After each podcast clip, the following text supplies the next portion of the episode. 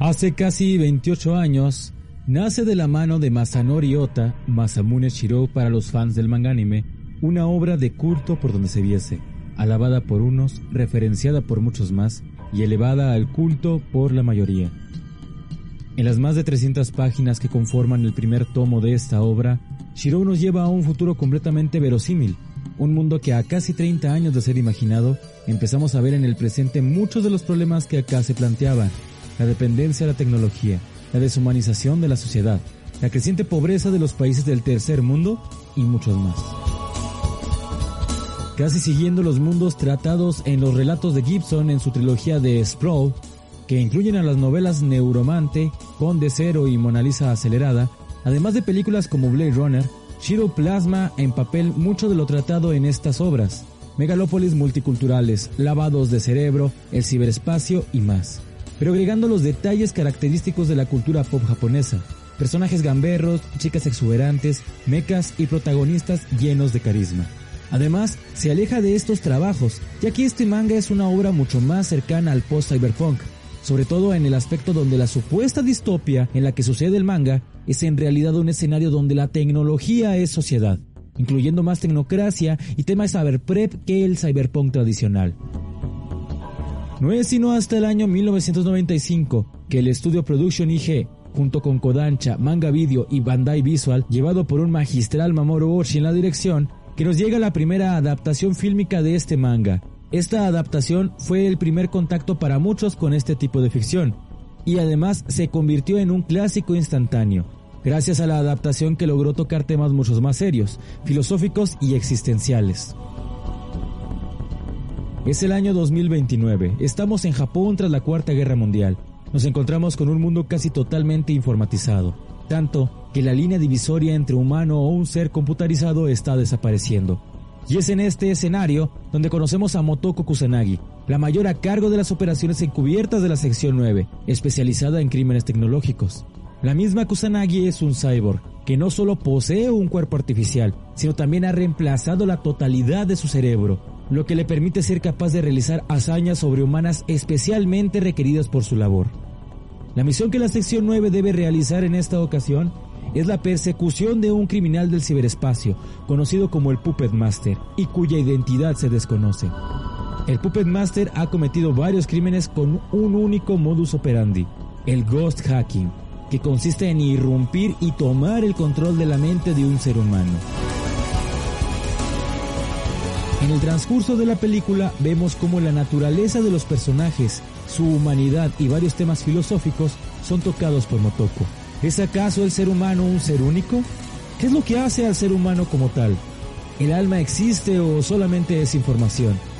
De esto y mucho más debatiremos en este especial de Los Inmamables, aprovechando la salida de la película live action y porque nunca está de más hablar sobre todo el culto alrededor de esta gran obra dirigida por Mamoru Ochi. Así que bienvenidos al especial de Kokaku Kirai, Ghost in the Shell.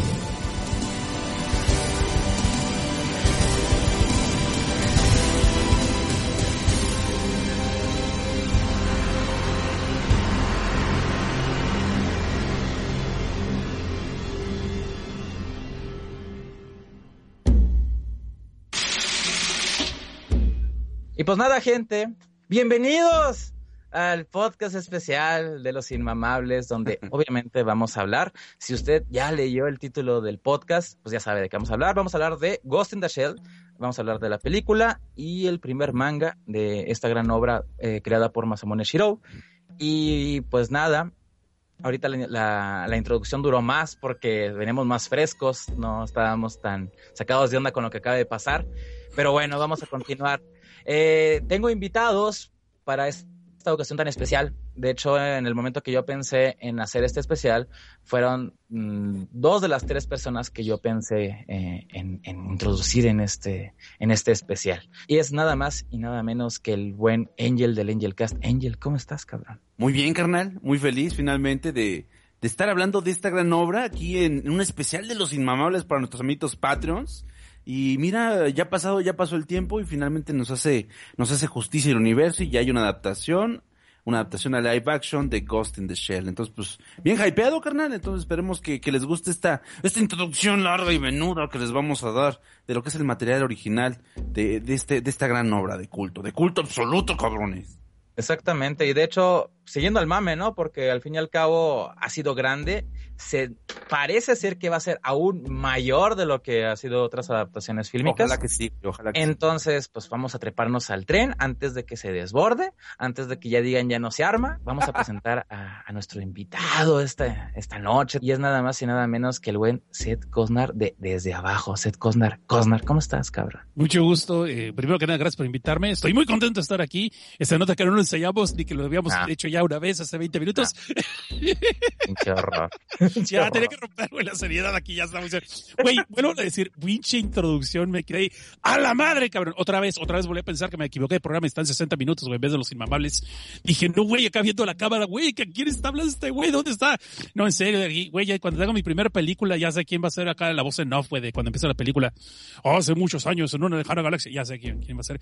No, no, qué, qué, qué, qué honor estar aquí. Y pues sí, hablar de Ghost in the Shell, una obra que me encanta desde que la vi por primera vez en video, allá en los tiempos del VHS, donde la gente no sabía lo que era widescreen y decía, me cácaro, me mocharon la parte de abajo y de arriba de la película. Pero sí, de esos bonitos tiempos del VHS, donde vimos una película que nos hizo cuestionar qué somos realmente, quién nos define como persona, qué estamos tan interconectados entre todos nosotros y qué es lo que realmente nos hace diferenciarnos uno del otro, ¿verdad? Y cosas por el estilo. Y así, antes de que la cosa de hackear estuviera de moda. Sí, que, que nos diferencia entre unos y otros.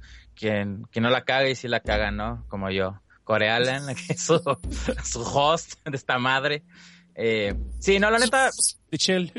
nos aventamos 20 minutos de, de, ¿cómo se de plática De ranteo. hasta que, hasta que era, era Midgar me dice, pues que no vas a grabar. Y yo así, pues sí, que no estoy grabando. Estamos pues grabando. Se trabó esta cosa, gracias. huevos, Alan. Gracias MixLR, este, por fallarnos en el momento más chingón. You had only one job, MixLR. Only one job. No es por nada, pero pudo, puro, ¿cómo se llama? Pudo haber sido mucho peor. Pudo haber pasado una hora. y ahí sí, no mames. Y no es por nada, y, y lo, y lo voy a contar ahorita. Fíjate que es bueno que, que haya pasado esto. Ha sido una de las grabaciones más accidentadas que he tenido. Desde el puto sábado estoy grabando este podcast. Pero de entre que se me va la luz, se le va la luz al Angel, el atro, Simón. pues, el atro es el atro, ¿no? Ya le, le, cala la armadura del mandil dorado y, Es bien y demás. Es bien Y luego joto, se me, se me borraron mis dos teras de porno también, sí. Sí, no No mames. mames. Entonces, eh, al fin pudimos empezar a grabar y nada, ¿no? El, el MixLR nos falla. Pero bueno, ya, ya estamos aquí, ya vemos el contador. Ahora sí nos estamos fijando que está el contador corriendo. Estamos en vivo y tenemos pues mucha gente escuchando. Muchas gracias. De hecho, se me hacía muy raro que hubiera nada más cinco personas viendo esta madre. Entonces, No, que nadie comentaba, güey. Nadie, Nadie comentaba. comentaba. Güey, güey, pinche tema está tan cabrón acá. Güey, nos estamos apantallando, los, estoy, güey. los estoy mareando bien cabrón con mi voz. Dije, no mames. El choro Está- mareador del está güey. Con doble L, eh. Pero no, no, no, este, parece ser que ya, ya está grabando. Muchas gracias a la gente que está escuchando. Este podcast es un especial para Patreons. Entonces, si ahorita acaban de llegar y dicen, ah, no me voy a dormir, si no han puesto para el Patreon o no, no han dado dinero para en el Oxxo y demás, quédense, porque va a tardar tiempo para que este podcast esté disponible para todos. Entonces, aprovechen. Digo, no va a ser lo mismo, porque de hecho, pues el podcast ya va, el para Patreons va a llevar edición. este, en el kit- Patreon va a llevar los 20 minutos que se perdieron, cabrones. Ojalá, güey, no mames. sí. Te había quedado muy chingón el intro, güey, neta. Sí, Qué yo creo horror. que Ah, el no, de segundo- hecho, el segundo ya como que eh, sí, nada, lo vuelvo a hacer. Ese se, no- puso, no se puso nervioso el core. y ya Sí, ya, güey, ya, dije, ya valió verga y no, pues, pinche horror, güey. Pero bueno, pues, pudo haber salido mucho peor, pudimos no, Ah, claro. haber, pudimos ni siquiera no haber grabado, entonces pues hay que agradecer el hecho de que Nos pudimos aquí. haber dado cuenta ya que estábamos quintando el final, ¿no? Y, Y así de son los créditos con, con, la- con Brian Eno en el tema principal de la música, Passengers, ¿no? De YouTube. Sí, y, y ahí pues ni, ni de pedo hubiéramos vuelto a grabar, ¿no? Pero bueno, Ay, no digas que no, sí, hubieras dicho, No, oye, si pues grabamos no, mañana. Hoy, no, hoy no, ya no. Pero bueno, este, ¿de qué vamos a hablar? Vamos a hablar de Ghost in the Shell, vamos a hablar de la película, vamos a hablar del manga y vamos a hablar pues todo lo que gira alrededor de estas dos obras que pues han tenido un impacto muy fuerte en tanto en la cultura, este, pues tanto en el sci-fi y además en la cultura pop, tanto de Japón, tanto también aquí de Occidente, ¿no? Entonces, hay mucha tela de donde cortar. No vamos a hablar de la serie, de las series de televisión, porque me gustaría dejar eh, también material para una segunda parte. Hay mucho donde cortar. Hay dos, dos, dos este, temporadas de serie de televisión, hay una serie de ovas, películas alrededor de estos trabajos y además hay continuación del manga. Y pues vamos a empezar.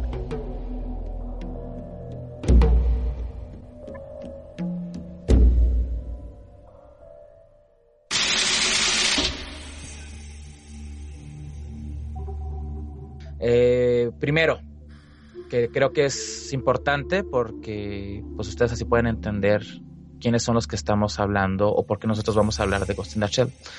¿Cómo conocimos la obra? A ver, Angel, ¿cómo conociste tú la obra por primera vez? Yo sé que ya lo contaste, pero... no, no hay pedo, amigo. Haga como que fue la primera vez. No hay pedo, yo sé, yo acá soliloquio sin bronca. No, carnal, este, les comentaba en la primera toma, ¿no? Que en realidad yo ya estaba muy clavado con este, con este pedo del animanga. Pero obviamente, como muchacho calenturiento, pues yo, yo quería más, más hentai, ¿no? Que decía, no mames, güey, se le ponen un chingo de desmedro a estas cosas que están, que están bien calientes, ¿no? Eh, y corte a un, uno de mis dealers de aquel entonces, me enseñó unas fotocopias de un manga bien chingón que yo dije, no mames, esta cosa se ve que está bien cabrona, pero estaba en inglés. En ese momento pues yo no masticaba tanto el inglés, pero se veían unas chicas así bien sabroxas, ¿no? Pero también estaba muy, presente el elemento cyberpunk, se veían estas ciudades distópicas, se veían estas, este, eh, esta, esos mechas así de, de, de batalla súper locos, ¿no? Que tanto les gustan a los japoneses. Dije, no mames, cabrón, estas yo las quiero, ¿no? Obviamente me, me, se, me se las compré el cabrón, me embaucó y como buen este dealer, pues hace el doble play, no mames. Y me dice, la película está más chingona. Dije, no mames, ¿hay película? Ah, huevo. Y el cabrón, pues me vendió uno de los, de los tres, de las tres copias piratas que compré de Ghost in the Shell. Obviamente fueron cambios, porque el güey las grababa sobre, yo creo que sobre los VHS viejitos de su papá, de películas de, de La risa en vacaciones y de Vicente Fernández. Ya unos pinches VHS bien madreados y el güey, pues no sé en qué estaba, que la cagaba y a veces no grababa la película completa. O le faltaba el principio, o le faltaba el final, pero pues ahí estuve necio. Eh, como era en aquellos tiempos tan común, ir a reclamar tu derecho, tu quality control de la piratería, ¿no? Eh, porque sea, sea como sea, pues sí salían bastante caros esos pinches DVDs, porque no había otra cosa, banda. Entonces, este, fue accidentado, fue de mucho dolor, de mucho ardor, pero, híjole, cuando la vi completa, aunque sea con una calidad súper pinche, porque la verdad la vi en una calidad súper pinche, me súper encantó Ghost in the Shell. Dije, no mames, esta cosa sí es otro pinche pedo. Creo que es una de las razones por la que nosotros como que apreciamos más la tecnología, porque si nos tocaron épocas bien culeras, cuando al, al, cabroncete que te grababa piratería, te grababa, te grababa el VHS en LP, ¿no? Para que cupiera más. no mames, pinche audio en mono, Se los grababan en LP, pinches pudientes, güey. A mí era EP de plano para que copiaran seis horas. Ah, no, era EP.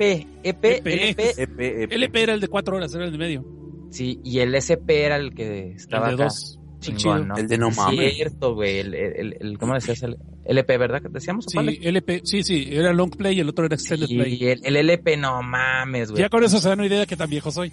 Sí, en mono y sí, la está cabrón. Digo, a mí me llegaron a vender un, un, VHS de esos con los primeros ocho capítulos de, de Evangelion así y, y cupieron uh, todos así tú de Así, güey. Estaba en el 2000 me, me, me llegué a comprar este VHS.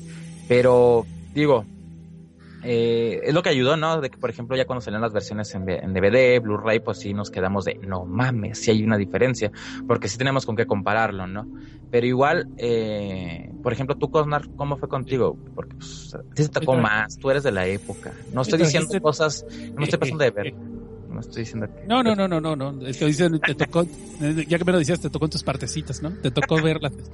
No, esa película Primero que nada me estaba acordando de que la, yo eh, tenía una, estaba con una tienda de cómics en ese entonces. So, pues ahí, ahí conseguíamos material de manga y todo ese rollo, ¿no? Y pues nosotros vivíamos en frontera, Mexicali. So, eh, perdón, disculpen si tengo un poquito de tos. Eh, perdón.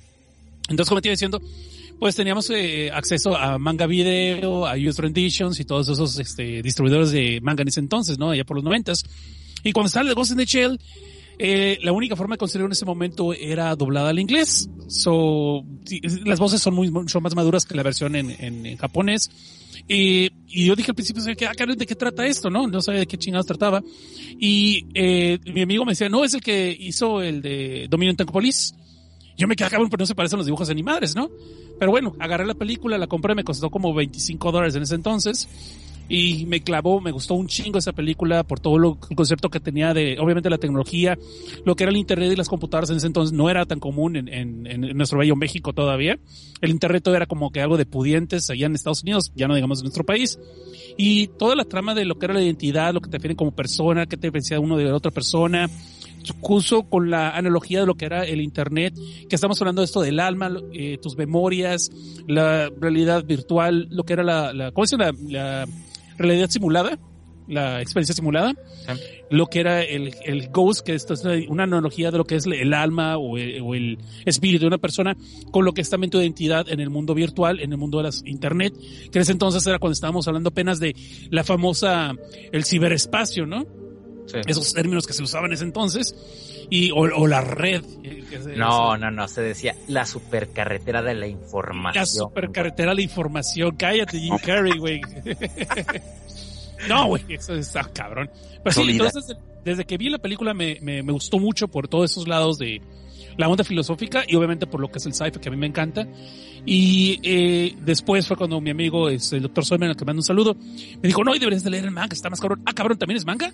Y bueno, ahí es donde me clavé más y pues ya ves la, la- las diferencias que hay. Y pues es una gran obra que todavía se sostiene. Inclusive la película la acabo de ver hace poco, hace unos dos, tres días, y sigue siendo excelente la película. Y se, yo creo que es igual de relevante como cuando salió, y si no más ahora todavía. Sí, no, es, es indudable la, ¿cómo se llama? El efecto que tuvo en, en muchos creadores aquí en Occidente, que pues es obvio, ¿no? Toda la, todo el, el, ¿cómo se llama? Las referencias que hay a the Shell. ¿Cómo la conocí yo?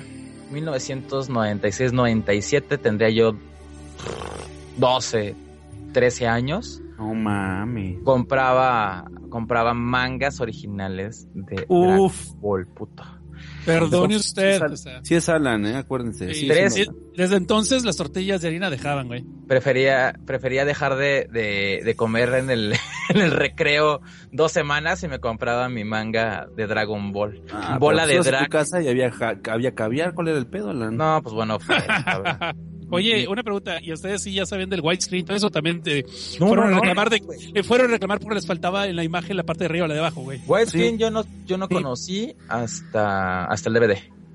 No, era un pedo. No, pero el VHS entonces les vendían la versión formateada, la de la full screen. Es que, Sí, pero... A ver, vas, a- vas es que mira, lo, lo que pasa es que cuando salieron estas películas, obviamente el formato, el formato cinematográfico, pues sí es el widescreen, ¿no? Pero lo que llegaba, a mí, por ejemplo, la, la versión que a mí me llegó en su momento es como se llama, fue la, fue la versión española con audio en japonés. Entonces, entre que el PAL, entre que el NTCC, entre que el 4.3, pues eso no existía, o sea, no, no, no sabíamos que se tenía que ver así las películas porque te estaban mochando, pues, ¿qué te gusta? Una, dos, dos quintas partes, ¿no? De la, de la imagen. Entonces, pues, Mm, sí, más o menos. con que estuviera clara la imagen y se escuchara bien, pues ya era gane, ¿no? Y, y también que te enfocaban casi siempre a la persona principal, pero la persona que estaba a un lado que después eh, tenía un diálogo, lo que le cambiaban la cámara para allá y luego otra vez de regreso, cuando originalmente los dos estaban en el mismo cuadre. Obviamente, Sí, es- pe- obviamente to- de todo eso me enteré, pues, ¿qué- ¿qué será? Cinco o siete años después, ¿no? Ya cuando el DVD, pues ya era un formato ya por más extendido. Aquí tardó tiempo en, en llegar, ¿no? O sea, no, no fue como en, en los países del primer mundo que, pues, en 2001, 2002, entró el Play 2 y ya todo mundo, ¿no? Tenía, tenía No, y- re- DVD. Entonces, Y hubo gente que se resistió al cambio, tanto así que vendían los DVDs con las dos versiones. Sí, entonces te digo, yo conocí, el primer contacto que tuve con Ghost in the Shell fue con el manga. Eh, había una tienda aquí en Chihuahua que se llamaba La Cloaca, que traían cómic español, cómic de Planeta de Agostini. Tenían. Ranma, tenían Fly, eh, tenían Dragon Ball, la serie roja. Y obviamente, pues, Dragon Ball, ¿no? O sea, estábamos en la época que apenas estaban con Freezer, yo recuerdo, porque los tomos que yo compré de la serie roja era cuando estaban ya los androides. Y yo estaba de, no mames, esto qué pedo, güey, no chingues, ¿no? Vegeta No Super entiendo Saiyajin. nada, güey. Sí, no, Vegeta Super Saiyajin y, y por qué se hablan de, por qué dice Trunks y por qué dice Goku y Son así, Goanda. y Piccolo, ¿no? Y Piccolo, o sea, pues es Piccolo, no mames, ¿no? Y en estas revistas de, de Planeta de Agostini, esto es antes de Conexión Manga siquiera, ¿eh? esto es antes Sí, del no manga de, de Guerreras Mágicas o de Ranma y medio, ¿no? Habla, había, al final venían una sección donde hablaban de noticias y además de que en las contraportadas venían anunciados los mangas que tenían en catálogo y uno de esos mangas, uno de esos mangas, perdón, era Patrulla Especial Ghost, ¿no? O sea, cabrón, ¿no? se veía bien chingona porque era color, una vieja pues, chichona, trepada No, no. en un tanque meca que en ese entonces pues no sabías ni qué pedo, ¿no? O sea, no- Pero tú lo comprabas no. por la historia, ¿verdad? Pues, Claro, claro, Sí, sí, claro, lo claro, hubiera sí. comprado por la historia, pero me recordaba mucho al, al personaje este que salía en, en Alien contra Depredador, ¿no? El, el juego este de, de maquinitas, que era un cabrón que tenía como una, ma- una mano mecanizada, me recordaba a ese cabrón, ¿no? Ah, Simón. esa chingadera. Simón. Pero no pasó de ahí, seguí comprando más mangas y en uno de esos mangas venía noticias sobre el anuncio del, del juego para la PlayStation 1 de Ghost in the Shell. Tú, ah, cabrón, Ghost in the Shell y que Qué gran la momento. tuya Ghost y que este editada por Planeta de Agostini, etc, etc, etc, ¿no? Pasó el tiempo y en uno de esos gloriosos BCDs, un amigo se trajo la película. Yo estaba viendo, creo, Mononoke Hime, aburriéndome con Mononoke Hime en ese entonces. En ese entonces, no, este. Sí, no, pero yo quería ver Goku, ¿no? Pues no, no quería ver este obras maestras ni nada por el estilo. Acababa de ver, eh, ¿cómo se llama? Akira. Y igual me gustó, pero no, no me causó una fascinación, ¿no? No, no me movió nada, pues.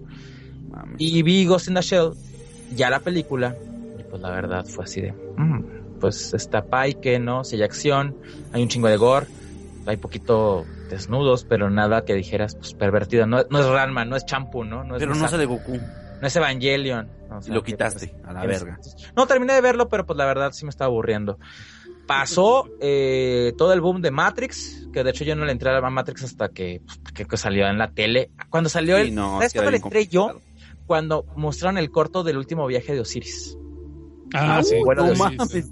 Ahí fue Es donde que fue poquito antes de que saliera la segunda, la Matrix Exactamente. Era como el, el, el, el Tiny. Sí, porque de hecho eso lo mostraron en la tele.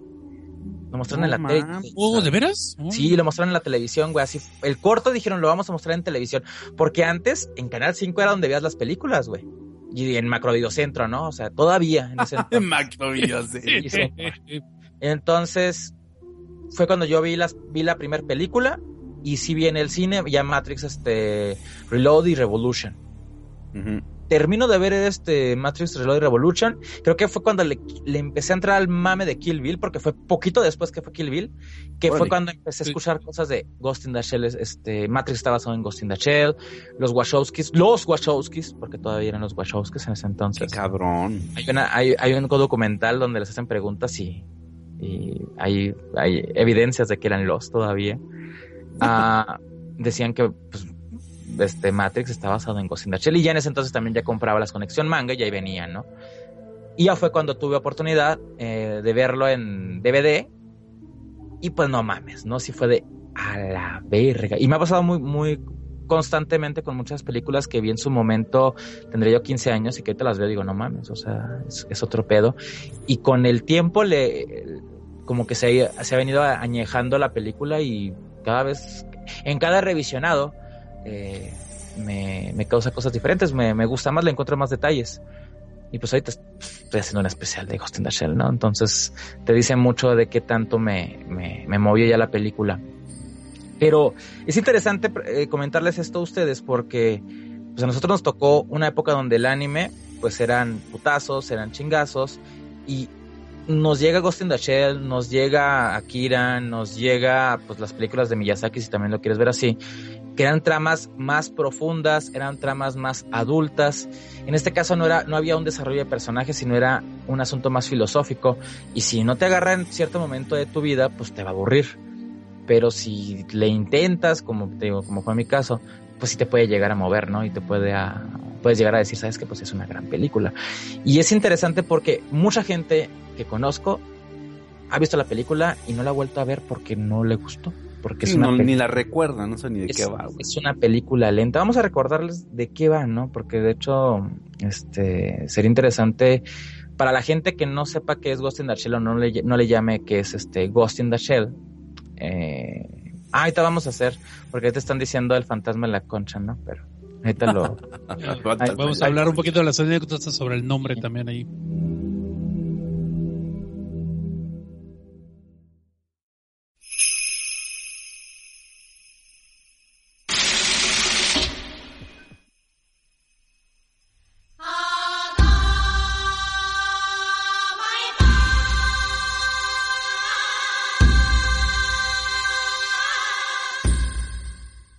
¿De qué trata Ghost in the Shell? Ghost in the Shell, eh, en esencia, trata de, cómo la sección 9, esta, esta sección de la Policía Especial de Japón, encargada de crímenes cibernéticos o de tecnología, se encarga de resolver este tipo de, situaciones. ¿Por qué? Porque nos encontramos en un futuro donde hay una distopia, y estoy haciendo comillas porque ahorita es, lo- una de las cosas que vamos a debatir ahorita.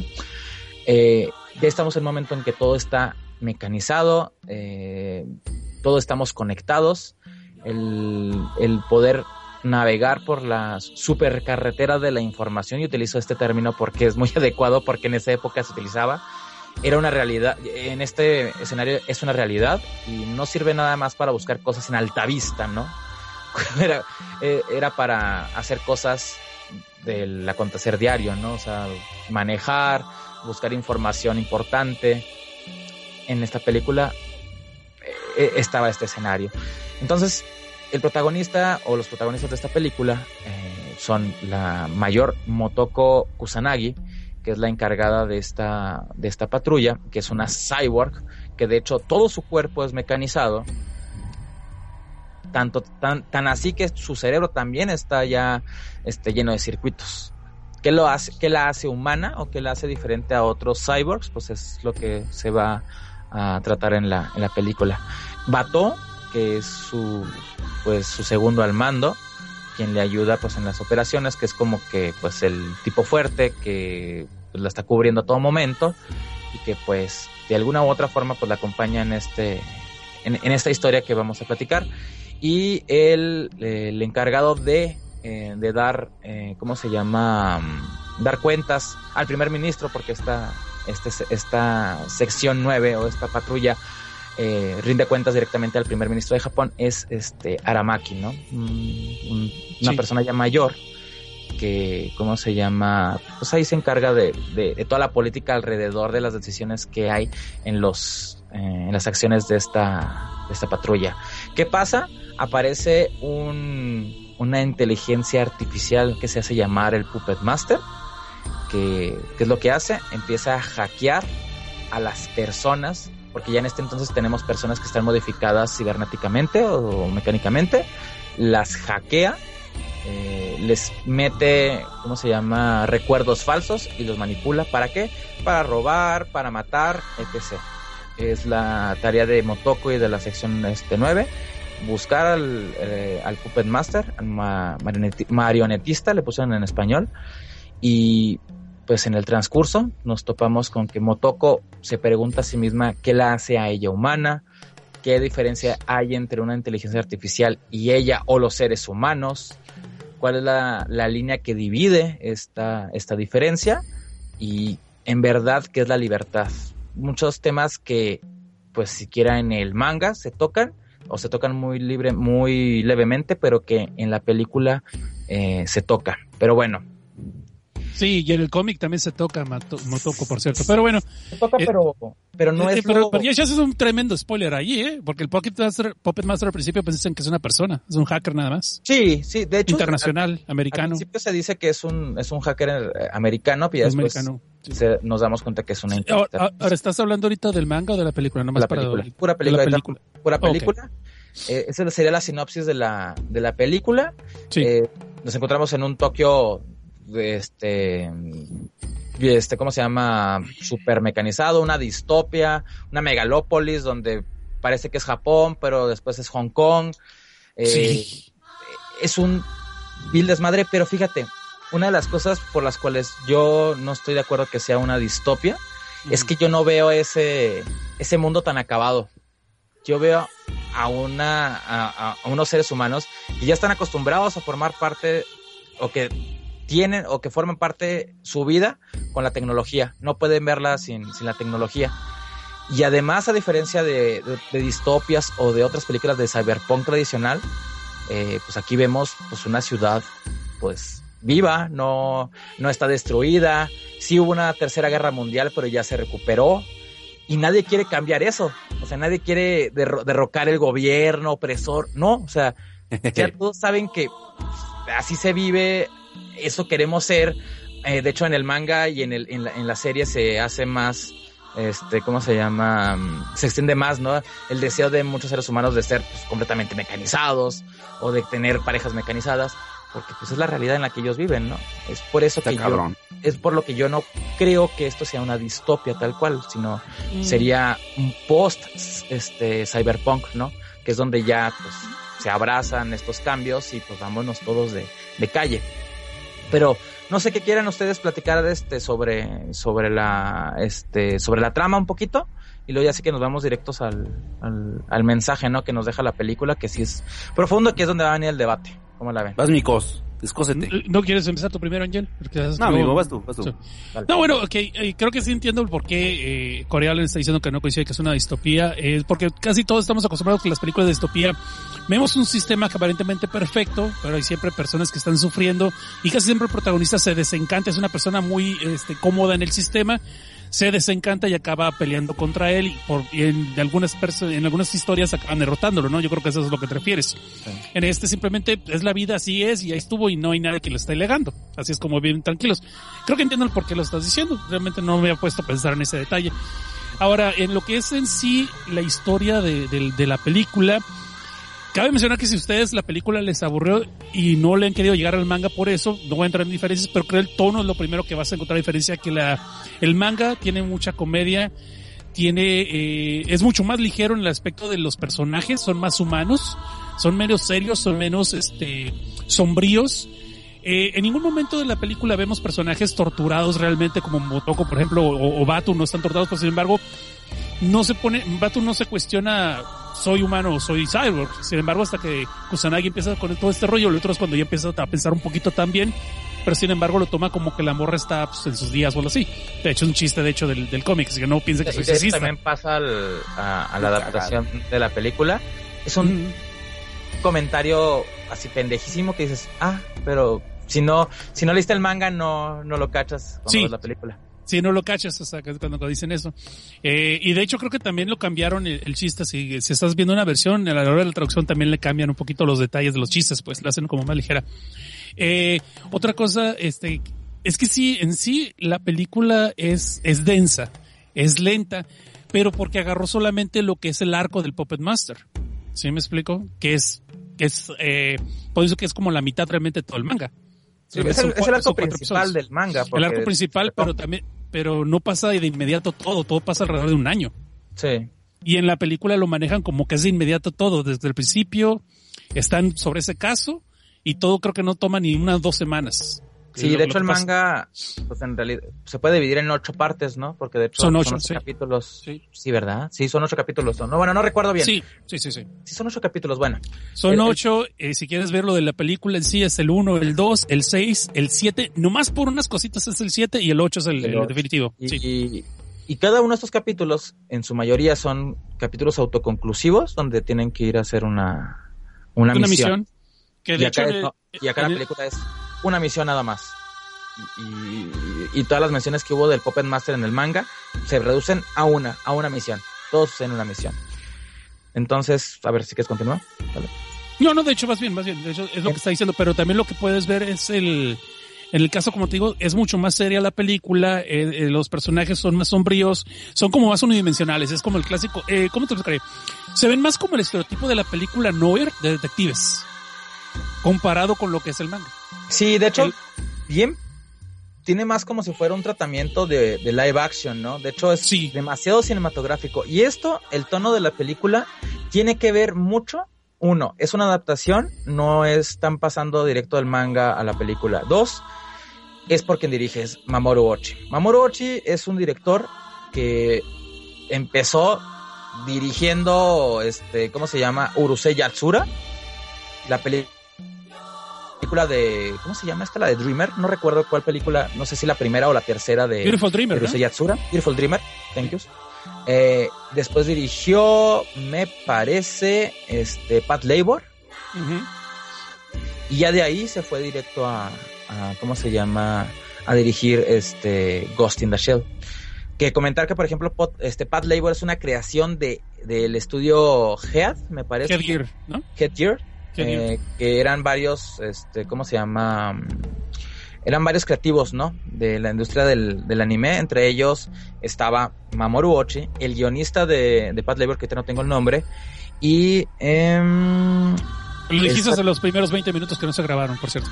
y cómo Porque se llama y además este cómo se llama la, la que hace el diseño de personaje de Kimagure Orange Show también y de Mason Ikuko no es que ahorita no no lo re- no lo re- no lo recuerdo pero bueno entonces Pat Labor es una creación casi casi de Mamoru Ochi entonces mucho del, del tratamiento que después vimos en Ghost in the Shell vimos así algunos pedazos en, en Pat Labor y de hecho ya cuando vemos las películas de Pat Labor, pues no mames, se, se separan del- de, la serie cañón. De hecho las últimas son completamente serias.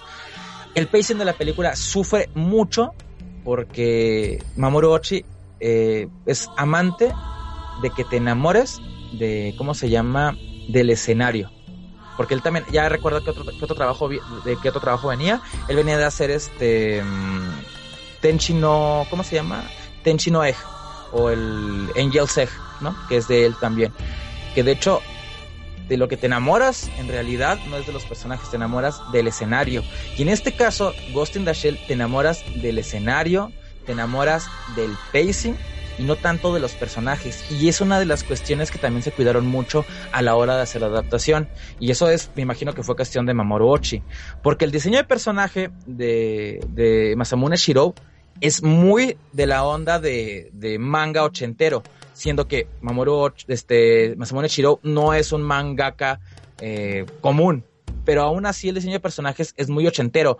Eh, chavas este, despampanantes, tetas por todos lados, los tipos grandes, fo- fo- fornidos, SD por todos lados, o chivis por todos lados, escenas cómicas, acá no. Lo primero que hace eh, este, Mamoru Ochi, el diseño de personaje, es lo más sobrio y lo más, ¿qué te puedo decir? Inexpresivo que puedas encontrar. De hecho, Motoko en el, en el manga es súper sexy, es bonita, es graciosa, es Muy temperamental. inmadura también. Sí, muy inmadura. también, ¿cómo no? Sí. ¿Eh? ¿Cómo también dices, Angel? Bien guarrota, digo. Sí, Sí, no, no. sí, se sí, deja es- llevar, o sea, es temperamental, o sea, se deja llevar por el placer, toma, coge todo, ¿no? También Como- el vato, de hecho todos los personajes, eh, eh, yo lo compararía con esto, si me permites, eh, la, la película de Ghost in the Shell es como si hubiera Sin City y la y el manga sería como lo, eh, el Arma Mortal. Ay, cabrón. Sí, sí, sí. Sí, algo o sea, es como body, eh, en muchos O Rush Hour, body- ¿no? O Rush ¿Eh? Hour. Rush Hour, Rush Hour. Sí, ese tipo de body comedy de, de cop que se pone seria, pero muchas veces los personajes son chistosos, hacen tonterías. Batu es un, el Batu es realmente un, un relief. comic relief. Es, un cómic comic relief. que no tiene nada que ver con la versión del, del- de la película. Lo- De hecho, luego, luego, y a cada rato se pelean y Matoko tiene una, como es la mayor, como es el, el- la líder del escuadrón, del, del- de este escuadrón Ghost, patrulla especial, este, puede hackear los cuerpos de los demás. Entonces un chiste recurrente es que cuando alguien le caga la madre, hace que se golpee él solo con un puñetazo en la cara. Sí. Que Abato es una de las varias. Sí, sí, entonces es un chiste recurrente. No hay nada de humor en la película de Ghost in the Shell y en cambio en el, el cómic, de hecho inclusive en el cómic hacen cameo personajes de, de Dominion Tank Police, unas delincuentes, gatitas, ¿no? las gatitas chichonas, sí. Y te digo también los Fuchikomas son, son el comic relief también. Eh, eh, te- Togusa también, muchos, muchas escenas que mete la pata anda buscando empleo a otro lado porque sabe que lo van a Que correr. creo que es el, que, que lo que es, este, Togusa y Aramaki son los más parecidos del, de- del Ara- manga. A- Aramaki está dibujado como un chango casi la cara. Sí, pero, eh, en- pero la Sí. forma en como, como, Muy se- vaciado. como se comporta sí es lo más similar. Digo, hay cosas que se pierden, ¿no? Que se perdieron. Hay, hay una, escena en el, hay una escena en el cómic, de hecho es el primer episodio, con que le quieren jugar una broma al jefe Aramaki, porque de hecho el manga empieza con cuando se forma la sección 9 apenas. Es la formación de sección 9 y en la película ya está hecho porque es ya más de entrado lo que es el caso de del Puppet Master, ¿no? o de, bueno, de un, una onda política de un hacker que está pidiendo un político y cosas así. Perdón, ya estamos yendo para todos lados, pero, estoy tratando de recurrir antes que se me vaya todo el rollo ahí. Déjame nomás seguir un poquito con esto. Digo, se pierde todo esto, todo, si quieres llamarlo así, el carisma de los personajes, pero todo en pos del escenario. El escenario es eh, aprensivo, hay momentos, hay, hay escenas donde sientes que la ciudad está absorbiendo a los personajes. Mm. Eh, los soliloquios que se avientan, los personajes principales, Motoko sobre todo, es así de, güey, o sea, cosas súper densas, filosóficas, existenciales. Hay, hay menciones a la Biblia, o sea, a Corintios, o sea, por ejemplo.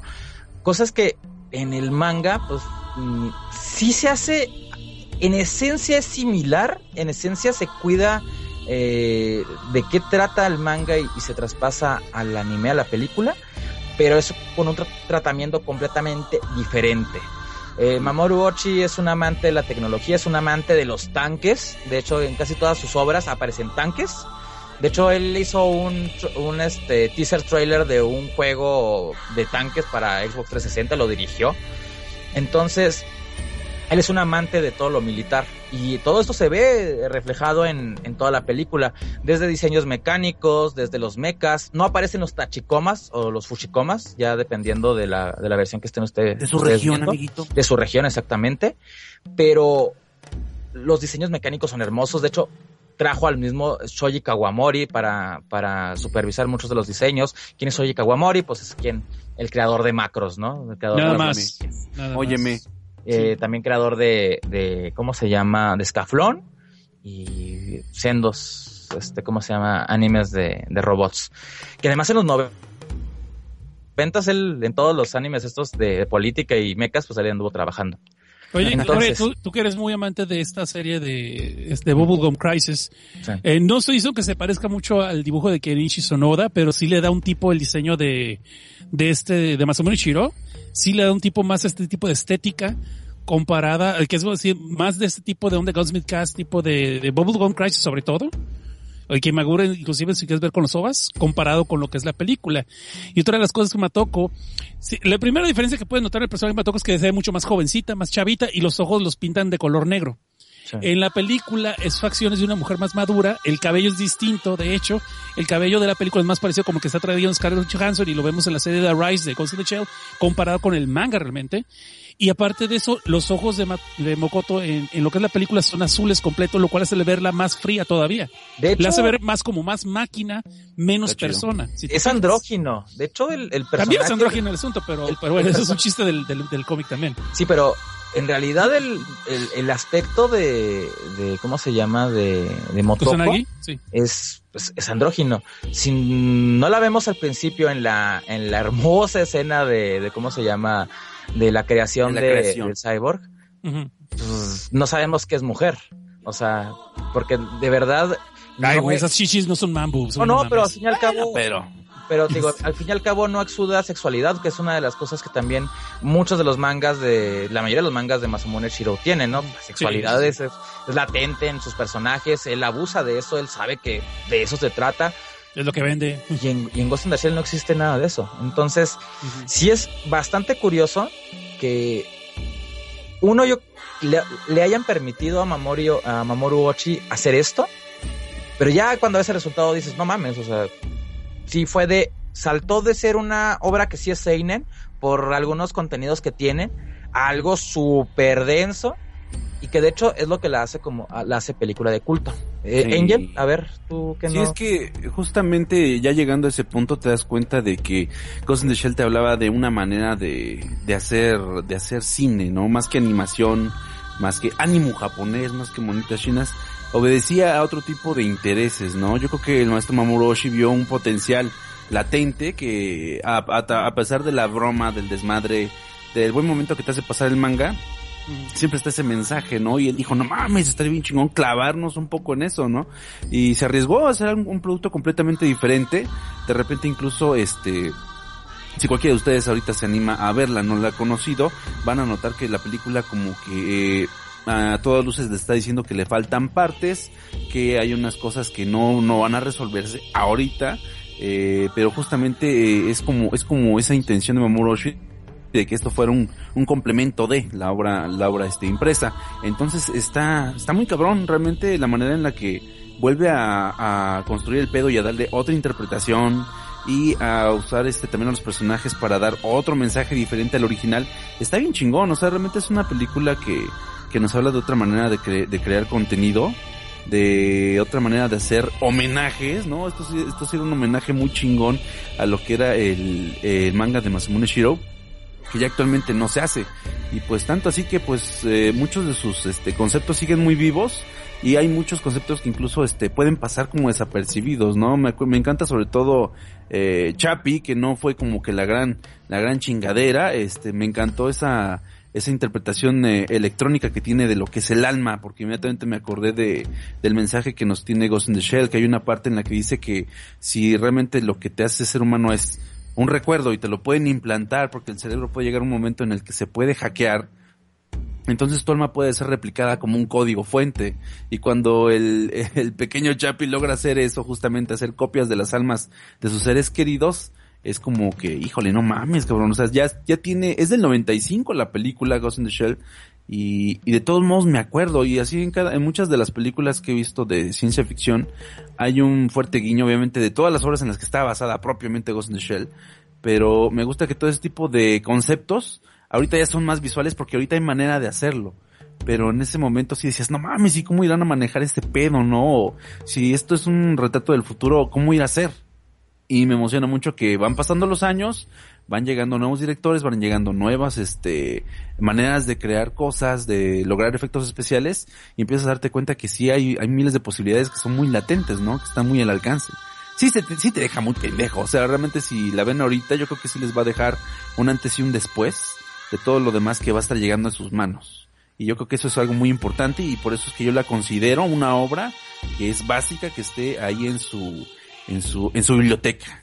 Es una de esas obras que de menos tienen que ver una vez en su vida, de una manera concienzuda, y créeme que les va a hacer pasar un pinche rato bien chingón.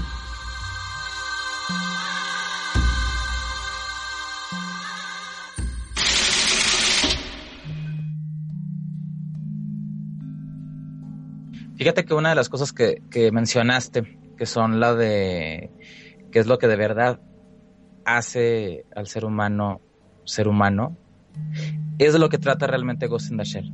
Ghost in the Shell, eh, ya vámonos, si quieren, vámonos ya directamente a la, a la carnita. Uh, Ghost in the Shell. Trata... Johansson? ¿Mande? ¿Trajiste a Scarlett Johansson?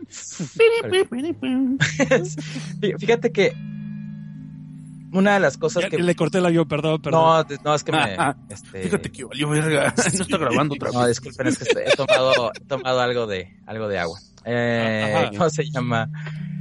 Fíjate que una de las cosas que creo que es el choque cuando alguien ve por primera vez Ghost in the Shell por recomendación, siempre ya la gente ve trailers.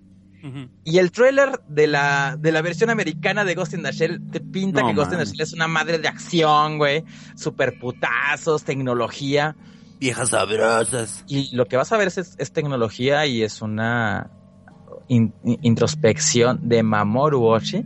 Sí, no mames preguntándose de verdad qué es lo que hace al ser humano, ser humano.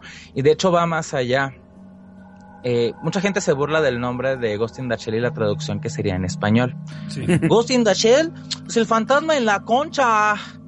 Y, y, se la cagan que los españoles lo ponen así. No, los españoles, de hecho, durante muchos años nombraron Ghost in the Shell Patrulla Especial Ghost. Y ahí, y ahí oh, hay todo un, una, una, explicación al respecto. De hecho, en uno de los tomos de Planeta de Agostini, comentan por qué fue la decisión de cambiarle el nombre de Ghost in the Shell a, a Patrulla Especial Ghost, cosa que ninguna editorial aquí en México siquiera haría, ¿no? Cuando si, si le cambia el nombre a uno de los putos mangas. No, estoy le pondría Vengador del Futuro. Te estoy la, viendo a ti tocan manga, por cierto, con tu el, el diario de, de, de Kodoma, o no me acuerdo cómo le pusieron. Uh, no mames, güey. Cabrón. Pero bueno. Me siento viejo, Alan. Sí, sí, yo también. Hace ya 17 años de eso. Entonces, ah, ¿de qué trata Ghost in the Shell? El nombre de la película te dice de qué trata la película. Primero que nada, ah, en la película se hace mención a un término que es muy vago, pero que si pones atención entiendes a qué se refiere. Podría ser así, ¿no? ¿Qué es, un, qué es el ghost? El ghost, pues dirás tú, es el alma.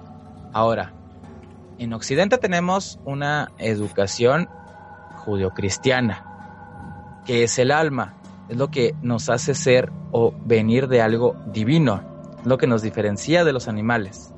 Estamos de acuerdo en eso, ¿no? Sí. No, Entonces, no entendí qué es eso. sí, no. Ju- ju- No, educación. ok, Ok, Ay, por favor, por favor. ok, ok, ok, perdón. perdón, Saludos serio, al Ciber, Serio, serio, serio. Pero, ¿cómo se llama? Pero, ¿cómo- Lo cómo- digo por favor por, Sí. por lo que tú sabes, no por, Sí, por otra sí. cosa. Pero, ¿cómo se llama? Eh, Ay, pues, hacer madre, Cosnar. Eh, Es que, es que en serio, eh, Ghost in the Shell no la vean desvelados porque en serio se van a perder bien, cooler. Si estando sobrios y estando Güey. así con energía se pierden, güey. Es muy interesante porque buscando información me topé con todo esto y, y sí me ha abierto los ojos a la obra, porque Oh. Como todo el bañil. en Esto también en la universidad. digo, volvemos al punto. Lo que nos hace seres casi divinos a nosotros, no, no divinos, pero lo más cercano a eso en la tierra es que venimos de, de Dios, del Espíritu Santo, etc. Tenemos alma por eso, porque tuvimos la salvación. Y Es lo que nos hace especiales, ¿no? Por eso el reino de los cielos es para nosotros, se supondría, ¿no? Sí, sí, ¿Qué sí. pasa en el ¿Te escenario de? Ghost, ¿Qué pasa en el escenario de Ghost in the Shell? Lo que decía el Angel, ¿cómo es posible que alguien pueda decir que esta máquina no tiene alma si le puedes implantar recuerdos, si le puedes implantar una conciencia? Que es una de las ¿Cuál? pocas cosas bonitas de, de la película de Intranscendence de Johnny Depp. ¿Qué es- Ah, entonces, qué bonito. ¿Cuál es la diferencia entre un ser humano y una máquina en Ghost in the Shell? No existe. No. Entonces, ¿qué quiere decir Ghost in the Shell? ¿O qué, de qué habla Ghost in the Shell? No hay ghost, no hay tal, no hay alma. No existe el alma, es solamente información. Pero es una de las líneas que también dice Kusanagi. Dice, tal vez lo que me define como persona no es lo que yo tengo ni mis memorias, sino lo que las demás personas ven de mí. Está muy cabrón. Y el asunto ahí es que tú ya dependes de otra persona para, para, para definirte a ti Y su percepción, sí. y su percepción. Entonces, volvemos a lo mismo. Si nos vamos a la, a, a la, a la, a la cuestión, a la, a la ecuación, aquí en América, ¿eh? porque pues, o sea, obviamente, ahora nos vamos a Japón, que, que primero Mamoru Ochi es una persona que en, su, en algún momento de su vida llegó a entrar a un este, seminario religioso, primero Oh. que nada. Entonces, muchas de sus obras tienen mucho del imaginario eh, religioso, ya sea budista, ya sea chinto, ya sea cristiano, porque uno de los libros que de occidentales con los que él tuvo contacto de joven fue la Biblia y mucha mucha literatura europea. Entonces, toda esta información de, de, de la, de la, ¿cómo se llama? De la religión judio-cristiana. Y digo judio-cristiana porque pues, son un chingo de religiones. Cristianos, este, adventistas, mormones, testigos de Jehová, católicos, etc. Él la transfiere a su visión de, de la religión. Una visión que, de hecho, en algunas entrevistas llegó a decir, yo pensaba que toda mi, todo mi bagaje, toda mi forma de pensar era europea o era occidental, porque yo en realidad no tuve mucho contacto con cosas japonesas. Pero en el momento en que terminé yo de ver Ghost in the Shell, cuando ya hice Ghost in the Shell, me di cuenta que era japonés. Porque la forma en que él toca el alma, la toca como fácilmente te la puede explicar un japonés, el Shinto. En el Shinto no existen, este, todo puede, no, no, existe algo tan divino o tan omnipotente como Dios mismo, ¿no? Como este, como Dios, ¿no? Como lo conocemos aquí en, en, en, en Occidente, sino que hay un Dios del río, hay un Dios de la esquina, hay un Dios de la piedra, que son los mentados estos, ¿cómo se llaman? Ah, se me fue el nombre del, de los, de estos dioses, pero bueno, todo puede ser dioses alguien muerto si pasa el tiempo, este se aparece, pues es el dios de, de, la, de la vuelta a la esquina donde lo atropellaron al güey, ¿no? el Eh, dios eh, de las carnitas. Así es esto. ¿Puedo ser el dios del spoiler, por favor? Puede ser el dios Ay, del spoiler. Mueres en una de esas veces que hagas un spoiler, puede ser el dios del spoiler, Cosnar. ¡Oh! ¡Qué grush ni qué nada! ¡Toma eso, Samara! Qué miedo, Los- cabrón.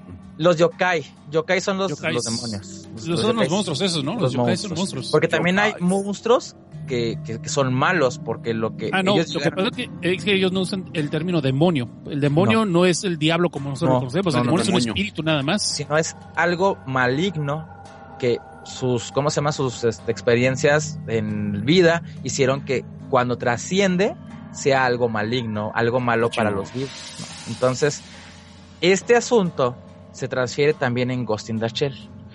Eh, Mamoru Ochi y sobre todo Masamune Shiro también en uno de los, este, porque es una de las cosas que tiene Ma- Masamune Shiro ya va a salir el manga aquí en México, entonces se van a dar cuenta de esto. Él deja muchos de- detallitos al borde del manga, explica con dosieres al final. Y en una Sí, de las notas, él comenta que él piensa que todos los seres vivos tienen ghost. Unos tienen más, un ghost más avanzado, otros tienen un ghost más, este, pues, más chiquito, más insignificante. Desde Y lo, ese punto- compensan, y lo compensan dibujándose como monas sabrosas. Ok. y desde ese punto de vista, volvemos a lo mismo. El alma como tal, como nosotros la conocemos, no existe. Mm. En Ghost in the Shell, ¿no? Obviamente, en el escenario de Ghost in the Shell. No existe el alma como tal. Es solamente un cúmulo de recuerdos que ya llegado un momento que hay una, avances tecnológicos de este tipo, donde se pueden transferir memorias a computadoras. Y esas computadoras pueden ser tu cerebro. Pues, ¿qué te- ¿Cuál es la diferencia? ¿Qué es lo que te hace tan especial? Es cuando pinche miedo. y es, por ejemplo, es lo que le sucede ya después a, a Motoko, ya casi al final de la película, que entiende ella que pues para ella poder trascender, porque también de eso se trata la película, es trascender, es avanzar, es evolucionar. Y hay mucha iconografía dentro de la película que habla al respecto. En el manga se toca, de hecho, de una forma mucho más densa, más torpe, si lo quieres ver de alguna forma, como que demasiada información que puede ser tomada como paja, si lo quieres ver así, y que en la película se va rápido y te lo explica, que pues, el ser humano pues, tiene que juntarse con otros seres humanos para crear errores en el sistema, esos errores en el sistema, ¿qué hacen? Ayudan a que haya evolución. De hecho, también se hace mención de eso en una escena cuando está Motoko con Togusa, cuando están hablando de las armas que están utilizando. Togusa es un este, ex policía que trabajaba para la policía local de, de Tokio. La sección 9 lo, lo trae y de hecho este tipo no tiene casi ningún inserto cibernético más que el inserto que los hace conectarse con los demás de la sección 9. Y de hecho le pregunta a Togusa, ¿por qué demonios me trajiste aquí si tú pues, te caga que yo te utilice mi pinche revólver que se atasca, que no se atasca, pero que es más lento y la chingada? Y lo que dice ella es algo que también va con lo que hablo yo sobre la evolución que ella tuvo al final. Dice, eh, llega un momento en que si nos especializamos nada más en algo, en ser los mejores, los más rápidos, perdemos la visión de lo que realmente puede llegar a pasar. Necesitamos que alguien haga esa diferencia, porque de hecho la especialización en las especies es lo que los lleva a la extinción. Sí. Y eso está bien cabrón. Es, la película está llena de esos detalles que sí vienen en el manga, pero que se desarrollan muchísimo más en, de la mano de Mamoru Ochi. Mamoru Ochi es un amante de hacer este tipo de cuestiones, tanto morales, filosóficas, con los personajes. No tanto porque los personajes sean importantes, sino porque son un medio para poder tocar estos temas. Y está bien cabrón porque estoy hablando de un anime de 1995, una película de Sí. anime de 1995. O sea, este tipo venía de hacer Pat Labor, venía de hacer este Urusei Yatsura, ah, Angel Egg, que pues yo creo que es con donde empezó ahí todo el desmadre con Mamoru Ochi, pero no te lo ves venir, güey. Te digo, 15 años veo esta madre y digo, pues no mames, Akira se convierte en Super Saiyajin, cabrón. digo, tuvieron que pasar, que te gustan 20 años para poderla ver Así de es. esta forma. Pero, pero bueno, no sé si quieras comentar algo tú, Cosnar, al respecto, sobre todo, todo este aspecto del ser humano. Me queda, me queda claro que la hierba nipona es más potente. Pero, pero, no, es, es que estoy de acuerdo contigo, pero lo que me gusta mucho es que mucho de ese ranteo filosófico en la película está echado en una plática bien común, si te fijas. Sí. Por ejemplo, cuando están, están yendo a una misión en el carro y están platicando esto de lo que es la, la diferencia entre las personas, eh, que hay más formas de solucionar un problema, pero si todos fueran especializados, todos pensarían de la misma forma y, y eso los llevaría a, a- a tener problemas porque no eh, son serían como si más eh, propensos a cometer errores porque todos estarían viendo de la misma forma el problema. Y por eso es que Togus está allí siendo que es un humano igual que Ishikawa creo que también. Este, este eh, de esa forma ellos siendo humanos tienen otro tipo de percepción, son más vulnerables o tienen más cuidado, son más cautelosos, me explico, no son tan aventados como los que son cyborgs y por tanto tienen eh, otra perspectiva de cualquier problema, situación que tengan que pueden aportar al equipo. Eso es básicamente lo que... Pero la plática en la que lo están haciendo bien común, está preparando el arma, se está preparando para salir y tú ni en cuenta que te están soltando todo un pinche eh, ranteo filosófico bien cabrón. También no. lo del buceo, la, la descompensación, cuando dicen que cuando sube a la superficie que está eh, Kusanagi buceando, cuando recién que está subiendo a la superficie siente una descompensación que es cuando se siente eh, más o menos como en armonía en el universo, un tipo de ese tipo de rollo psicológico. De hecho eso es hacer referencia al nacimiento de, de Motoko como cyborg. Sí, Porque de la misma forma que ella va ascendiendo en estos líquidos, estos, estos líquidos que, donde, que es como un líquido, como de, ¿cómo se llama? Donde, donde están los fetos, este, amniótico.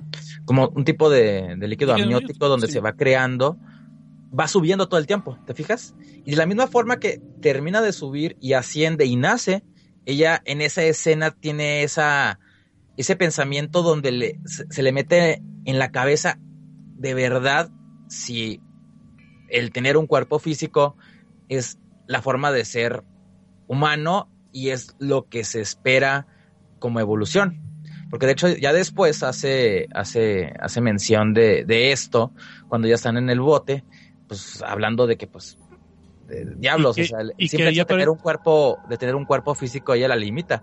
Que hay un universo ahí esperando en la, en el ciberespacio, ¿no? Donde está toda esta información, donde puede Pero, ser espérate, pero ahí es donde aparentemente el Puppet Master es la primera vez que la contacta. Porque ese discurso no es realmente ya de ella. Es que de hecho, Ahí es donde empiezan y empieza a De un chorro hecho. y cuando se queda quieta dice, hey, eso fuiste tú y de se hecho, queda el, el para debate ese, para el debate ese del Corintios, ese que, que se lee en- que se escucha, que se lee, no se sabe si es Motoko misma la que lo está haciendo o es el Puppet Master. Es lo que te digo, es el primer contacto, porque No se después sabe, es que cuando, no se cuando hace, se hace la fusión, ya puede leer todo el, eh, te acuérdate, cuando se hace la fusión es cuando dice el, el término, el- el- la parte final del verso. Cuando ya que no hecho, es ni no sea- pero de- ya no es, ni hecho- Motoko, y ya, no- eh, ya me estoy adelantando, perdón, spoilers. Sí, pero es que de, de hecho, esa parte, para las que no han visto la película, están hablando Bato sobre cosas existenciales, sobre que las barreras del, del cuerpo físico y Sí. demás, la mente.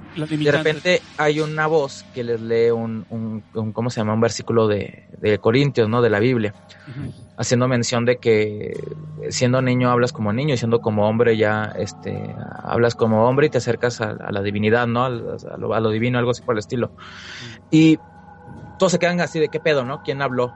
¿Quién fue eso? Porque en muchos momentos están telepáticamente, tipo telepáticamente, realmente es un impulso electrónico que es Son como... pulsos de radio, ¿no? Creo que Sí, que sí, Son estas señales de radio que ellos pueden enviar. Wi-Fi. están conectados. Todos los de la sección 9 están conectados así. De hecho, yo, si me preguntas, yo pienso que es Motoko. Porque Motoko es la que está teniendo desde siempre, desde antes siquiera de, de lo del Puppet Master, ya está teniendo estos, estos, estos, ¿cómo se llama? Estos debates filosóficos consigo mismo y con Bato. Solamente que cuando llega el Puppet Master, como que le remueve todo eso. Bueno, en la película sería más como que es una coincidencia, pero en el manga sí queda más que de a partir Ah, del contacto no. con él es cuando sí ya es cuando empieza Sí, no, ya en el manga es, es otra cosa completamente. Pero por eso vuelvo a recalcar que en el manga pasa alrededor de un año y aquí es, es de inmediato toda la historia. rápido. Angel, no sé qué quieras comentar.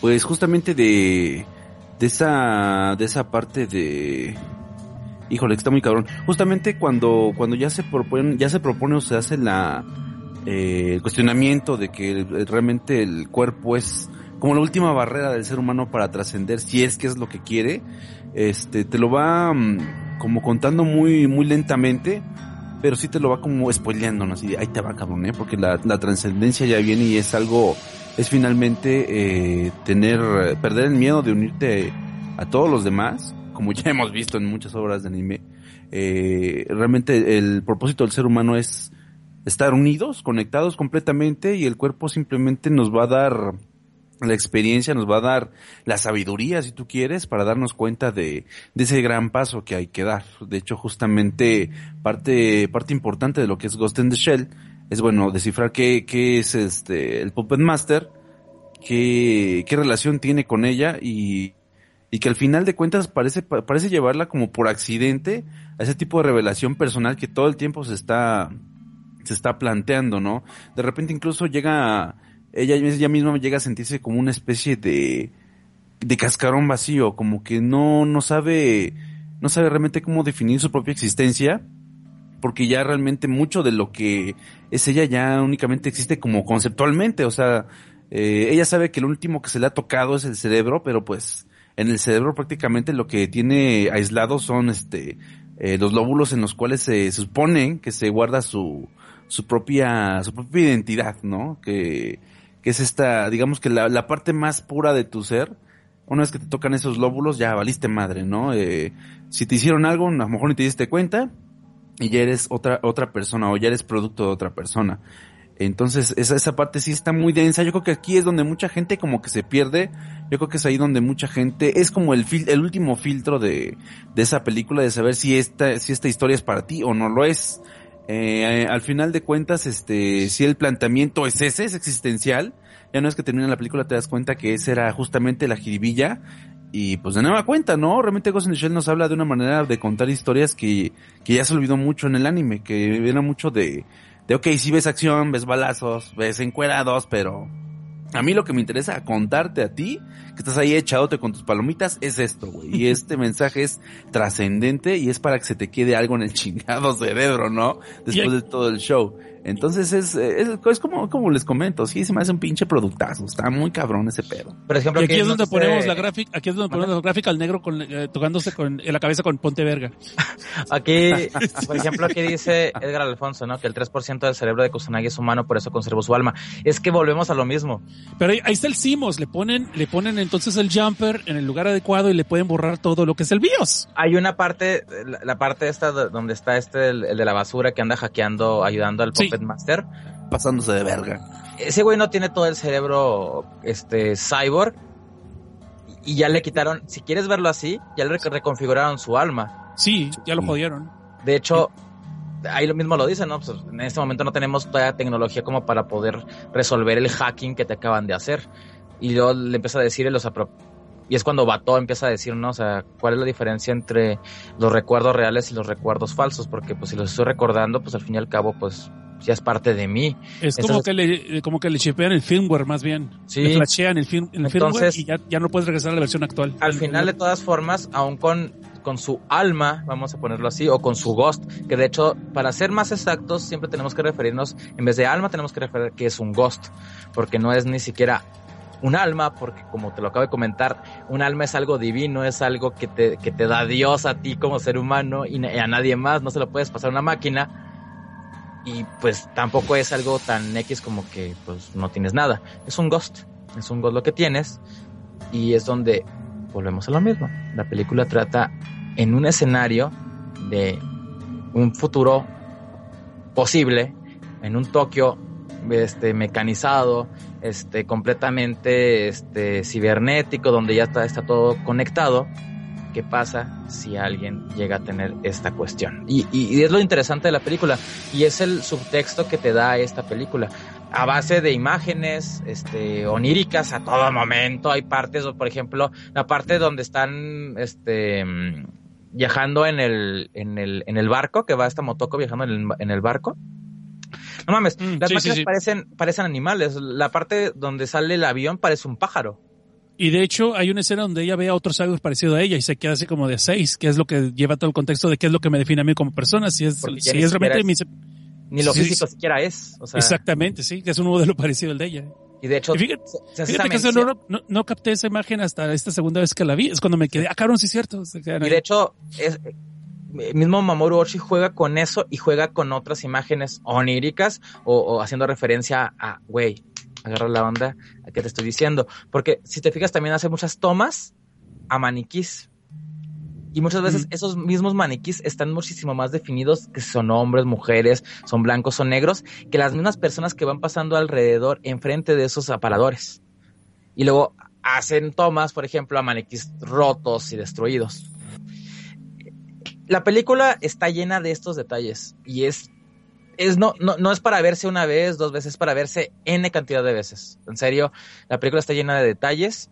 Eh, la verdad yo creo que es de esas cosas que tienes que ver, ya sea hasta para decir, sabes que no, güey, o sea, pero tienes que ver, tienes que verlo hasta para decidir si, si es para ti o no, es para ti.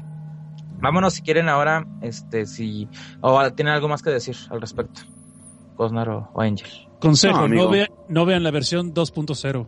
¡Uf! No, bueno, no, no, no, qué cosa, ahorita vamos a platicar de eso. Ok. Va- vámonos rápido, este... Ah, ya- sí, una cosita, una cosita. Eh, si tuvieron la fortuna de oír el doblaje en español con los el de la basura que los hicieron bien chilangotes. No, entonces le digo que mi mujer piensa que le estoy engañando. Ya me pidió el doblajes. divorcio. Hay dos doblajes. Sí, pero ese es el doblaje que eh, inclusive como no tenía, no teníamos HBO y el codificador nos dejaba ver una imagen, pues un amigo, ¿no? Un amigo, este, grabó toda la película en un VHS, el puro audio, y después lo trató de combinar con la versión gringa que tenía en otro VHS. El resultado fue, después de tres horas de ver que no podía sincronizar los audios porque empezaban a diferenciarse, pues ya me, me dio por vencido. Digo, mi amigo se dio por vencido. Pero fue un intento muy chido y no he encontrado ese doblaje. Si alguien lo tiene, díganme dónde. No está ese doblaje. Ese doblaje, ¿Dónde lo compro? Pero ¿dónde No, lo no. compro? el doblaje donde hablan los basureros como chilangos, tengo entendido que es el de, que es el de, es el de, el de Locomotion. Slow motion, sí. Hay un doblaje que es neutro completamente, que salió para HBO. No, pero el que el chilango era del canal HBO. Estoy seguro que no, porque de hecho, Digo porque yo lo, lo grabamos, lo grabamos hace poquito, digo, hace poquito vi la versión de, de Locomotion y salen ahí. Está en YouTube. Bueno, Está en YouTube. Está- hay dos doblajes y es, y es bien raro esto porque te digo, mandaron doblarla creo que a Venezuela o no sé a dónde y la otra la mandaron a, a- doblar a, aquí a México por parte de Locomotion. Y en Locomotion es- en esa época todo lo doblaban en México, todo. Todo lo doblaban en México. Entonces es, es un dato curioso al respecto. Pues si quieren Ah, de una bueno. vez hablamos. ¿Sí? Ah, nada más quería mencionar una. Ahorita me acordé de una pinche tesis bien extraña que tenía un amigo mío que estudiaba, que estudiaba psicología. Este, él me decía, no mames.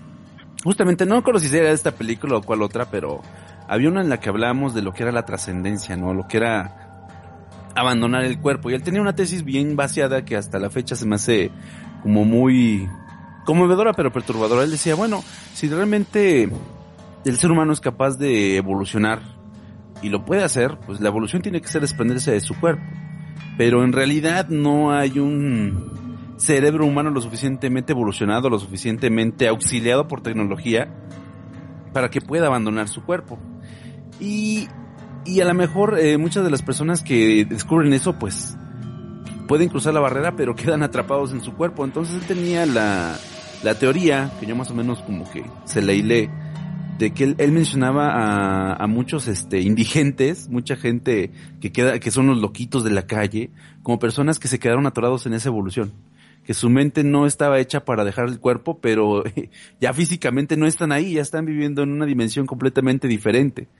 Y que de repente pues te pueden sacar de pedo, ¿no? Porque a lo mejor ese señor que babea y la chingada, tú le llegas o te escucha algún problema y el güey te va a decir como un mensaje críptico. O a lo mejor eh, alguna cosa que tú no has visto, que tú no, no has ni siquiera pensado. Y el güey, a pesar de su nébula, de su mugre, de que parece que realmente no hila muchas ideas, este, está en otro pinche nivel de, de pensamiento. Y a lo mejor te da una solución a algún pedo, algún problema. Entonces a mí me gustaba mucho esa teoría que tenía. El güey justamente estaba escribiendo una novela acerca de eso, de un, de un indigente que, que prácticamente era como un dios en la tierra, que tenía justamente ese pedo, de que ya había entendido que trascender era abandonar el cuerpo, pero evidentemente en el intento pues no lo pudo hacer, porque era una época en la cual no había la tecnología, por ejemplo, con la que, como la que se cuenta en, en Ghost in the Shell, de que sin bronca te puedes ir a la nube, sino que pues era un tiempo muy, muy a destiempo, y el güey terminó pues siendo un loquito de la calle, ¿no? Que de repente pues puede hilar este algunos pensamientos porque regresa, regresa dentro de sí y recuerda cómo usar su cuerpo otra vez. Entonces Fíjate esa que- parte se me hace muy chingona, entonces pues nada más se las quería compartir. Fíjate que de hecho va muy de la mano con lo que es el, el, el post-cyberpunk, ¿no? eh, ahorita mencionabas sobre lo- lo- los indigentes, ¿no? Pues, los indigentes tienen esa, eh, tienen esos problemas ya de, de poderse relacionar socialmente con otras personas que están en sociedad, porque el ser humano es ser humano porque es un ser sociable. En el momento que deja de ser un ser sociable, pues se convierte en otra cosa. Y es una de las cosas que se tratan, eh, una de las cuestiones que se tratan en, la- en la película, en las, en el post-cyberpunk. La tecnología es sociedad. Lo que decías tú, eh, de separarse del cuerpo y en el caso de Ghost in the Shell, pues viajar en la red, ¿no? En el ciberespacio. Que son cosas que también, por ejemplo, en Neuromante y en este en Mona Lisa este Acelerada. de, acelerada de, de Gibson se mencionan, ¿no? Sobre el, sobre el ciberespacio. La tecnología es sociedad. Estar junto con la tecnología te hace formar parte de la sociedad. Si no estás con la tecnología y con la sociedad, ya no eres ser humano. Son cosas bien cabronas que, te digo, digo, Gibson en los ochentas los estaba tocando, güey. Y dices ahorita, no está tan fantasioso, no, no, no veo a, no, no veo a, ¿cómo se llama? A chavas trepadas en mobile suites de tipo, este, Bubblegum Crisis y cosas por el estilo. Por desgracia. Pero, güey, llega un momento en que la dependencia tecnológica que tienen los seres humanos ahorita está muy cañona. Nomás chécate cuántos, cuántos millennials o personas no pueden vivir sin el celular menos de dos minutos. Yo, yo tengo ese pedo, ya me A mí me pasó el sábado que se fue la luz Uh. y que no tenía, no tenía saldo y no tenía luz. Y yo así de, ¿qué hago? Yo así, ¿qué hago? Te lo juro, No ¿qué hago? ¿Qué hago, no? O sea, me pongo a jugar con el celular y todo. Pero Yo, yo les recomiendo a todos, eh, tómense unas semanas sin estar en las redes sociales, vean que se, se logra descansar chido. es que Pero les aconsejo que lo hagan cuando no tengan una crisis existencial de los 40 años. y lo van a apreciar mejor. es, es complicado de verdad entender cómo relacionarte con las personas si no cuentas con estos dispositivos. Pero aquí está, lo- aquí está lo chistoso. Ustedes y yo somos de una generación anterior a que existiera esta tecnología, ya nos hicimos dependiente. Ahora imagínate la persona que nació ya con esa tecnología desde que tenía 10 años y que no sabe lo que es un mundo sin realmente tener un celular o sin tener una computadora, sin tener internet. En mi caso, por ejemplo, lo que me pasó el sábado fue porque no había luz y era de noche, ¿no? No me podía poner a leer un puto libro, ¿no? Porque- que es lo que- ay, ay, ay. Ya lo que haces, ¿no? pedo. Sí, es es que lo no mames. Cosnar, estuvo cabrón, güey. Pero, por ejemplo, digo, hubo una época que yo me fui al rancho y fuera irme seis días fuera y no tener internet, no tener señal. Los primeros dos días fueron terribles. Pero ya a partir del tercero fue de... Qué padres no escuchar ruido, qué padres no, no sentir esa- la- las ondas radiales que me van a dar cáncer en el cerebro, ¿no? Que suelta el cerebro. Suena el celular. Pero te digo, y es bien cagado que, que tu amigo diga, hable al respecto sobre estos seres humanos que se alejan de la sociedad y terminan siendo una cosa completamente diferente, que a lo mejor el cuerpo les estorba y ellos quieren trascender. Y hablamos de, de, de estas, eh, ¿cómo se llama? Estos mundos eh, tecnócratas, donde la tecnología es lo que te hace ser humano. Porque si no la tienes, no eres parte de la sociedad. Y si no formas parte de la sociedad, pues no eres un ser sociable. Entonces- es otra cosa, sí. está muy cabrón, que te, te lo, te lo vuelvo a repetir, que obras como, como Ghost in the Shell, como Neuromante, la misma este, Akira, eh, Bubblegum Crisis, eh, mayor o, o menor grado, tocan estos temas. Está muy cañón. De hecho, el mismo Masamune Shiro los toca, nada más que los toca, los toca muy por encimita y sí le da eh, protagonismo más a- al desarrollo de sus personajes.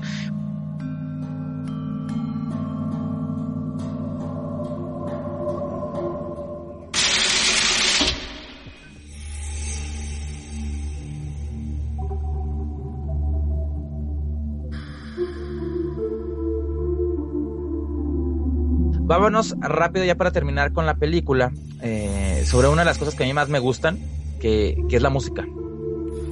La música por Kenji Kawai. ¿Quién es Kenji Kawai? Kenji Kawai es este compositor que desde los 70 pues empezó ahí con una banda que tenía, no recuerdo su nombre, y se empezó a hacer nombre, ¿no? Entre, entre los profesionales este, de la música en Japón. De los greñudos del entre momento. los greñudos del momento. De hecho, ahorita es un greñudo todavía con su pelo Sí, blanco no completamente buena el asunto. Empezó a trabajar en programas de televisión y fue cuando conoció a Mamoru Ochi. Lo conoció y trabajó con él para eh, la serie de Urusei Yatsura. Continuó trabajando en series de anime, trabajó en Mason Ikoku, eh, trabajó en Ranma y medio.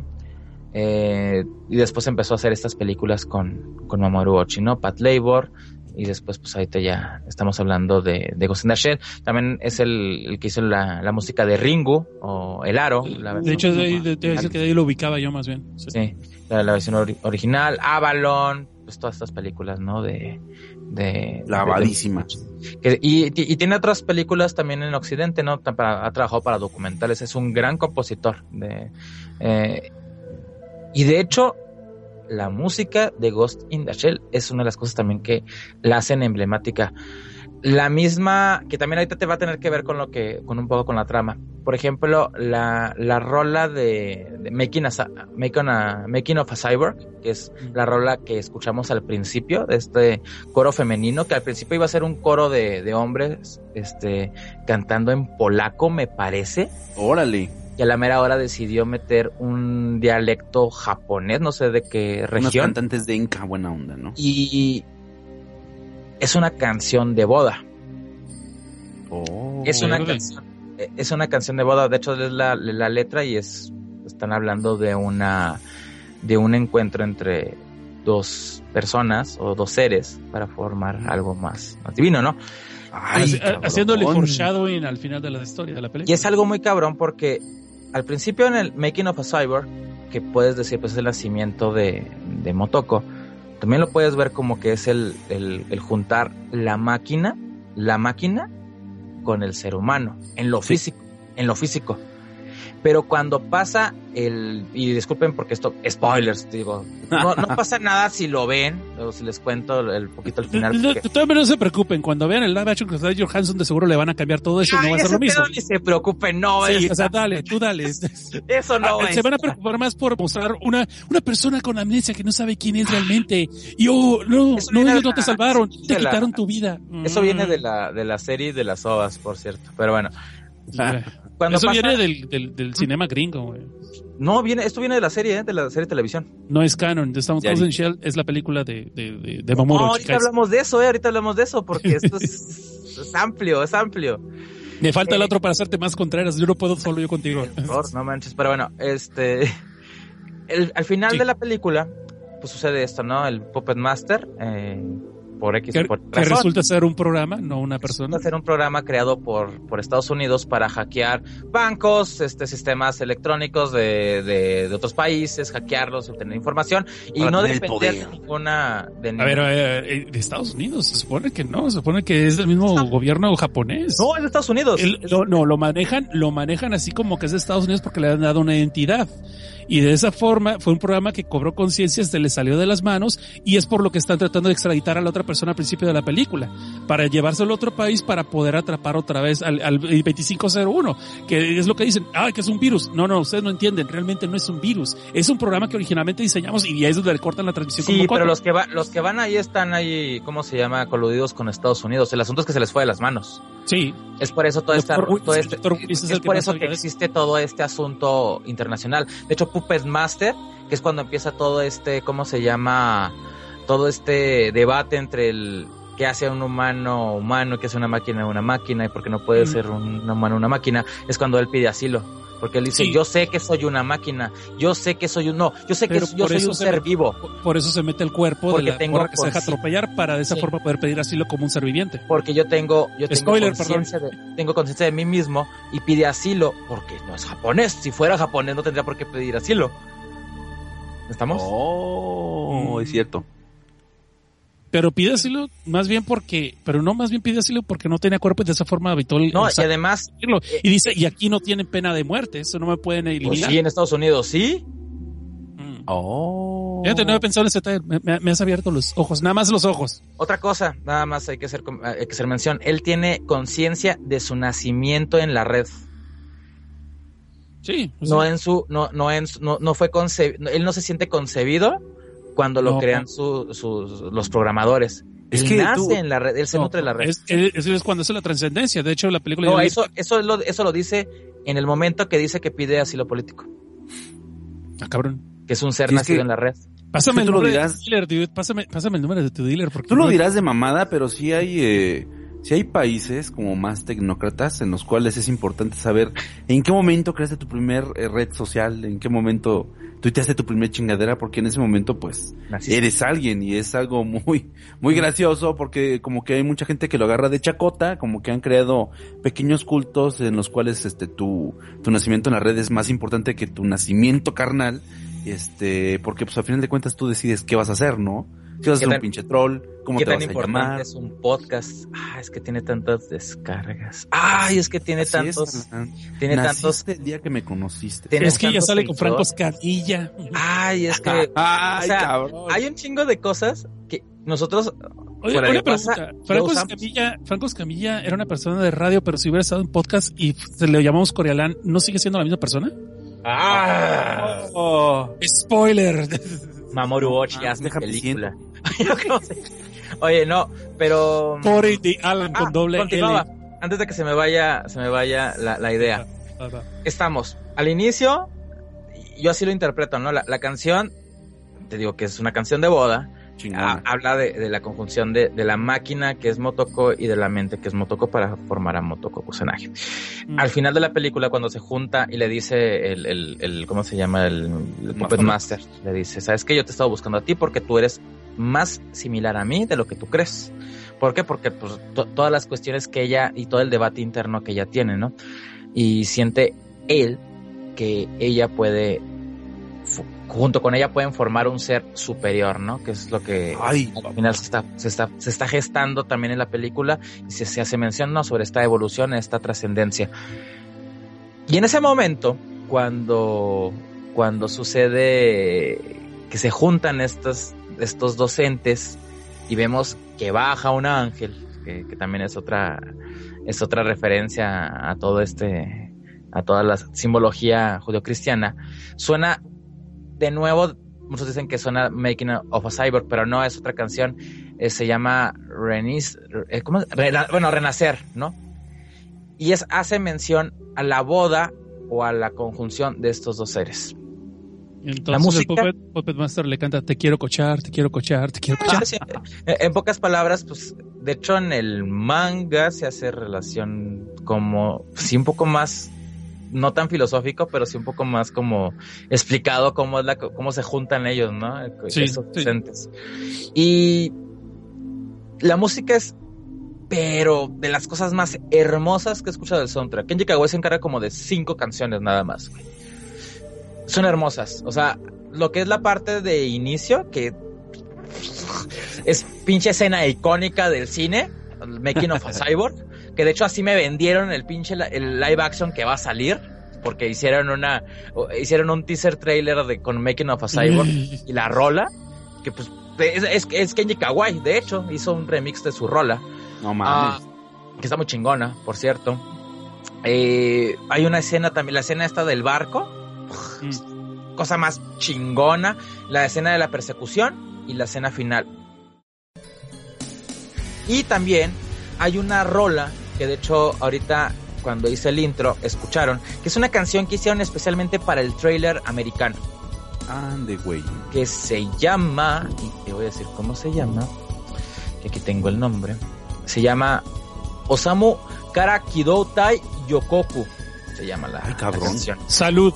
Esta canción no la vas a encontrar en el primer, en el primer trailer, eh, digo en el primer En el este, CD. No la vas a encontrar en el primer, en el primer soundtrack, lo vas a encontrar en la versión 2.0 como un extra. ¿Qué tal? Gracias por decirme porque estoy en la página de Amazon y lo estaba a punto de pedir. Te lo juro. Sí.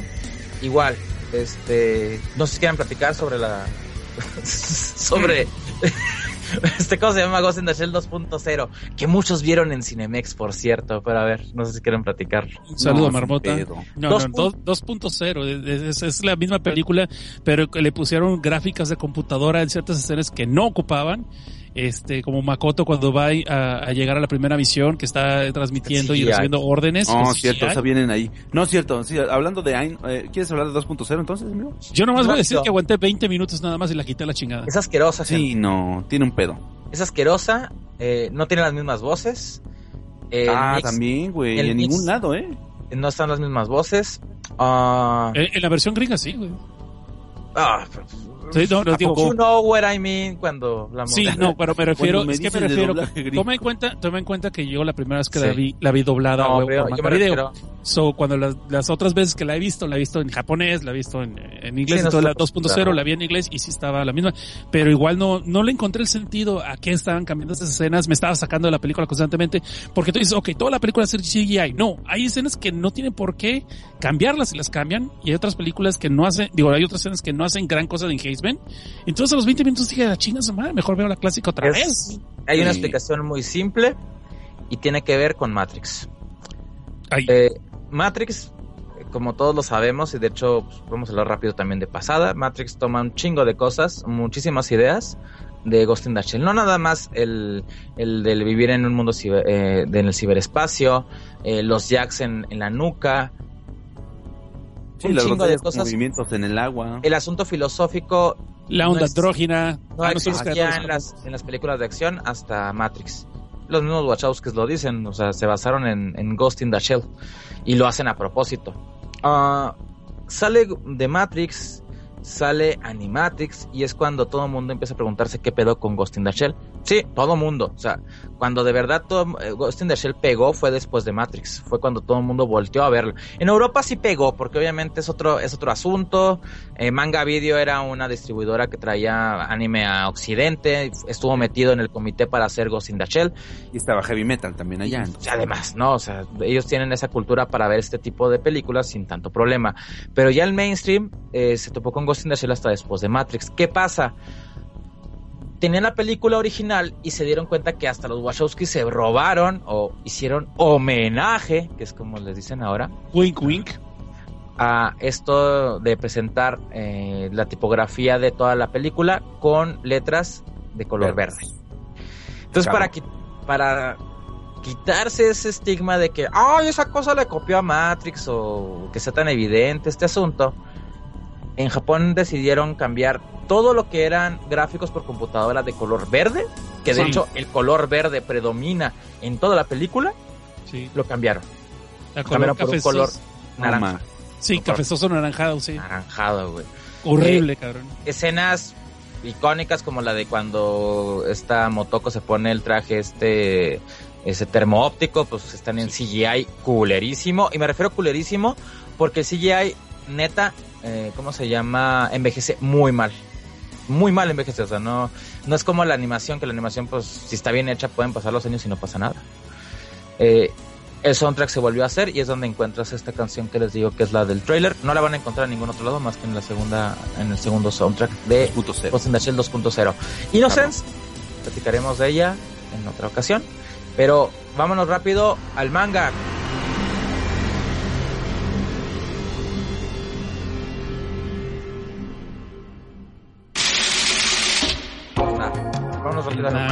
Órale, voy. Eh, primero que nada, como ya hemos mencionado, el tono del manga es muy distinto, eh, tiene mucha comedia, podemos ver que eh, Motoko, perdón, es muy inmadura, es muy impulsiva, este, eh, a cada rato le hace señas obscenas a su jefe, le saca la lengua como una chamaquita, como un, como, es como un anime japonés tradicional, ¿no? Y como les dije, es más tipo Rush Hour o Arma Mortal comparado con Sin City, que sería la película, sino que Mercy es seria, la otra toda drástica y esta es bien pinche, con mucho comic relief. Aparte de eso, pues podemos ver el principio de cómo se funda eh, la sección 9, que es una propuesta de Mo- Motoko primero, que le hacen parecer como que se la están rechazando, hacen el favorcito que es la primera misión que vemos en la película de Ghost in the Shell, y de ahí le aprueban el presupuesto, y es donde como supuestamente la, le van a reprimir, probablemente por abajo del agua la están contratando para que sea la cabeza de este escuadrón. Eh, podemos ver que, lo, que son todo el escuadrón eh, son bien irresponsables y como que apenas van a agarrar la seriedad cuando eh, conforme pasa la serie la, a la muchacha no la respetan, bueno la respetan porque como ella es la comandante puede hackear sus cuerpos en cualquier momento y como dije cuando les cuando le cagan la madre en un momento hace que se golpeen ellos solos o cosas por y el estilo pues. ella tiene su cuerpo completamente cibernético, ¿no? O sea, es- Y ella no la pueden hackear tampoco. Exacto. Ella, los, eh, una cosa que no nos queda muy claro en la película y aquí queda clarísimo es de que pues no tiene genitales tal cual, no es una muñeca sexualosa tal cual, en el aspecto de que inclusive tiene que recurrir a ciertas drogas para estimularse sexualmente, para que el cerebro reciba los placeres que normalmente tenemos nosotros con la carne, de pues hecho, porque las terminales no son iguales. los Qué chingón. ella Y- y- se, y- se droga con estas con estas sustancias Sí, para potenciar, o sea, no, pero Eh, espérate, también acuérdate que cuando Batú se inter- cuando, cuando Batú le, la interrumpe, dice, a la verga, qué chingados estás haciendo. ¿sabes por qué? Mira, A lo ver, que pasa, y, es lo que, y vamos a explicar un poco a la escena para la gente que no ha visto Oh. el manga. Y de hecho esto va para la gente que compra el manga eh, aquí en México, que ya va a salir, por cierto, me imagino que va a salir esta semana o la que sigue, en, en- con Panini, 190 pesos, 180 pesos va a costar, me parece. Panini, patrocínanos. Esta escena que les vamos a platicar y que de hecho puede ser eh, reveladora en cuanto a la sexualidad de Motoko, es interesante porque estas drogas que utiliza Motoko eh, las usa para tener muchísima más potencia en el asunto sexual, sentir muchísimo más pues todo el asunto del coito, los orgasmos. Pero es Sí. cibersexo, no es un sexo físico. No es un sexo físico, es como el de, ¿cómo se llamaba? Demolition de- Man, Sí, Demolition Man, lo que sería la idea. Man. Sí. Más similar a eso. Es pura estimulación cerebral, más bien. Sí, y el asunto es que aparece una escena donde sale con otras dos mujeres, Motoko, y pues teniendo relaciones, ¿no? Que, que es la de la central, de la dispatcher de la central y otra que les ayuda cada rato con las misiones. Exactamente. Y de hecho, llega un momento en que Bato está en una misión y dice, y le habla a Motoko de que pues que la necesita. Entonces, lo que Motoko está sintiendo, Bato también lo siente. El asunto, el asunto es que. Bato no tiene los genitales que tiene Motoko. Por eso a, a Bato le da el dolor de estómago. No, pero también, pero también se queda asqueado, se queda, qué es asco que la chica. Entonces, oye, da- estás más viscosa que una carrera de caracoles, güey. ¿Te Güey, qué es que- soy, güey? No mames. La- las mujeres se, se lubrican cabrón. O sea, Ay, no me digas, no sabía, fíjate. Gracias. Venga, venga. Venga, los- cuéntame. Eso se refiere con lo de viscoso. O sea, y lo del dolor, dolor de estómago es que eh, las sensaciones que Motoko está sintiendo para sus órganos sexuales no son compatibles con las de Bato. De hecho, eso, eso viene, eso lo explica este Masamune Shiro en las, en las notas. Dice, ah, es que Cuéntame más, cu- sí, sí lo dice. Cuéntame más, tío Core, y ignora mi caja de Kleenex que se está poniendo aquí a un ladito. ¿Qué más? ¿Qué más diferencias hay, Cosner? No, hay un chingo, güey. Bueno, pero Motoko es bisexual porque también después Es vemos que está juntada con un vato. Sí, es bisexual, Y, de hecho. y- y de hecho, este, bueno, hay cuat- hay como tres o cuatro misiones que obviamente no están en la película, que son, como les decimos, la historia tra- transcurre alrededor de casi un año. Entonces, lo del Puppet Master empieza, eh, está como muy no está muy claro que está relacionado con él, lo del principio, que es la principio de la película, de- se forma el escuadrón, eh, la sección 9, después está lo de los de los basureros, los vatos que recolecen la basura, que es cuando vemos que hay un hacker que está hackeando personas para que hagan su trabajo sucio por ellos. Este que, que es en parte cuando empieza lo de la lo de esta sexosa que en algunos mangas eh, en algunas ediciones quitaron esas páginas. Y creo que las de México no sé si lo van a tener o no. Y y están sabrosas esas páginas, güey, no sé por qué las van a quitar. Pero el caso es, sí, güey, le están poniendo su pin claramente allí abajo. Eh, bueno, claro, así, ya sabes, interpretan los números y todo el rollo. Y de ahí, eh, pues, como dije, el humor, eh, Togusa, eso, vemos a la familia de Togusa a cada rato. Eh, vemos que sí es una persona consciente que así como que a momentos se quiere salir del escuadrón de en cuanto acaban de formarlo, pues como no encaja con puro cyborg. Hay más personajes, algunas escenas de la película están cambiadas con algunos personajes están en lugares donde deben estar. Por ejemplo, Bato en la película es donde solamente está Maki viendo la, una junta secreta que no tiene gran cosa de relevancia en la película aparentemente y en, la, en el manga sí tiene un poquito más de juego. Eh, y Bato está en esa misión que es cuando interrumpe las, pues, la orgía de, de- el trisom, ¿no? Y qué más de ahí sale una misión con rusos también. Ah, O sí. sea, con- también le, a Matoko le quieren poner un 4 también, eh, a intercambiarla por un narco, por una venganza, una vendetta personal. Eh, eso es en medio de lo que pasa el Que podcast. de, ahí- más. de hecho, de ahí toman la, la escena del, del tanque este blindado. No, después. de ese- de- ah, el ataque blindado, sí, sí, sí, cierto. El ataque blindado con el, que los fuchikomas no salen en la película para nada. No salen. Acá salen y- los Fusikomas, son unos tanques que tienen cerebro este cibernético y que pues les ayudan a, a todos los de la sección 9 a, a, ¿cómo se llama? a transportarse, porque son como tanques chiquitos, como tipo mobile suites, algo así por el estilo, y también se pueden mover ellos mismos por Y tiene una personalidad como de chamaquitos. sí, son, son de niños. Son así caprichitos, caprichosos y todo el rollo y juguetones y todo el rollo, pero al mismo tiempo pues obedecen órdenes. Y son una especie como de tanque de transporte al mismo tiempo, ¿verdad? Sí, sí, sí. Ok, pero, pero una escala menor que el que vemos en la película. O sea, no es, no es ese tipo. Son como su transporte personal, si lo quieren ver así. Digo, también se, se extrañan los demás miembros de la, de la sección 9, ¿no? Lo que es el Saito, Ishikawa, Bomba. No, y Chicago sí sale. Y Chicago es el, es el otro, ese es otro hacker Ah, es, es, es que sale bien poquito. Sale muy poquito, es que sale muy poquito y sale más bien como haciendo la investigación de trasfondo de los Sí, archivos. cierto. Y de hecho en el manga Togusa después tiene un ayudante que no sale para nada en la película. O sea, Sí. no, no le dan tiempo a ese arco todavía. Sí, a- a- aún así después los conoceremos en la adaptación este, de Standalone Complex. Mm. Que en ese, en eso, en esos detalles, sí es más fiel al manga. Porque si es Oh. episódico, si es de que Sí. misiones, si de hecho sí, hay- sí vemos un poquito más sobre la sexualidad de Motoko. Motoko tiene sexualidad, sí vemos que está con otra chava y cosas por el estilo. Que de hecho en, en Arroyce también se ve que tiene una superior que se a, a legua se nota que se, se dan ahí sus, sus llegues. Ajá, ¡Ay, sus toques! Sí, Pero, sí, así que por, una, por, por algo ascendiste rápidamente los rangos, algo así, Ah. te, te da toda la vibra de que sí, ya sé para dónde va esto. Que, no, no, es que hay muchas cosas pero muy chidas, pero más bien es la tonalidad, eh, la, la relación entre Amaki y Motoko es una relación muy cura que, que, que es Es inexistente paternal, en la ¿no? Es Es Sí. paternal. Y de hecho hay un chiste, es que yo te veo como una hija, ¿no será Sí. como su nieta? Como su tía, como su tío. No, no, no, en la sobrina, versión ¿no? española, en el español dijeron sobrina, pero en la versión del manga gringo de Dark Horse decía su hija. Eh, su nieta, perdón, granddaughter, dice granddaughter. Sí, sí, hay chistes que son cambiados, o sea, son chistes que están cambiados ahí. Después también, eh, lo que vemos en la, pues, ¿quieres que diga todas las diferencias o quieren hablar No, ustedes? quiero de- de- después de esto, de ya Ok. a lo mejor dejarles poquito para dejarles un poquito para que la neta compren el manga. A estar Sí, lean el manga. Eh, eh, sí, lean el manga, está muy chingón, está muy bueno. Y pues de hecho está después lo que es el final, sí concluye casi en lo mismo, pero por situaciones distintas. Eh, no es, no es lo del Puppet Master que llevan el cuerpo y que sección 6 entra y que se lo quieren llevar, hacen todo el atentado y después lo persiguen. Está allí, pero no es el final de la historia del Sí, manga. no. Es De otra hecho- vez, digamos, pasan seis meses después, pues, pasan seis meses después de esa interacción, donde allí es donde vemos que realmente Motoko está cambiando su personalidad y empieza a tener mucho más dudas de personalidad, que ya todo el mundo sí se queda, no es solamente Bato el único que lo nota, sino ya son también todos los demás del escuadrón, y pues conocemos al novio de Matoko y todos los desmadres, pues, y acaba como debe acabar. Pero ya me callé, ya me callé, ya me callé. Este.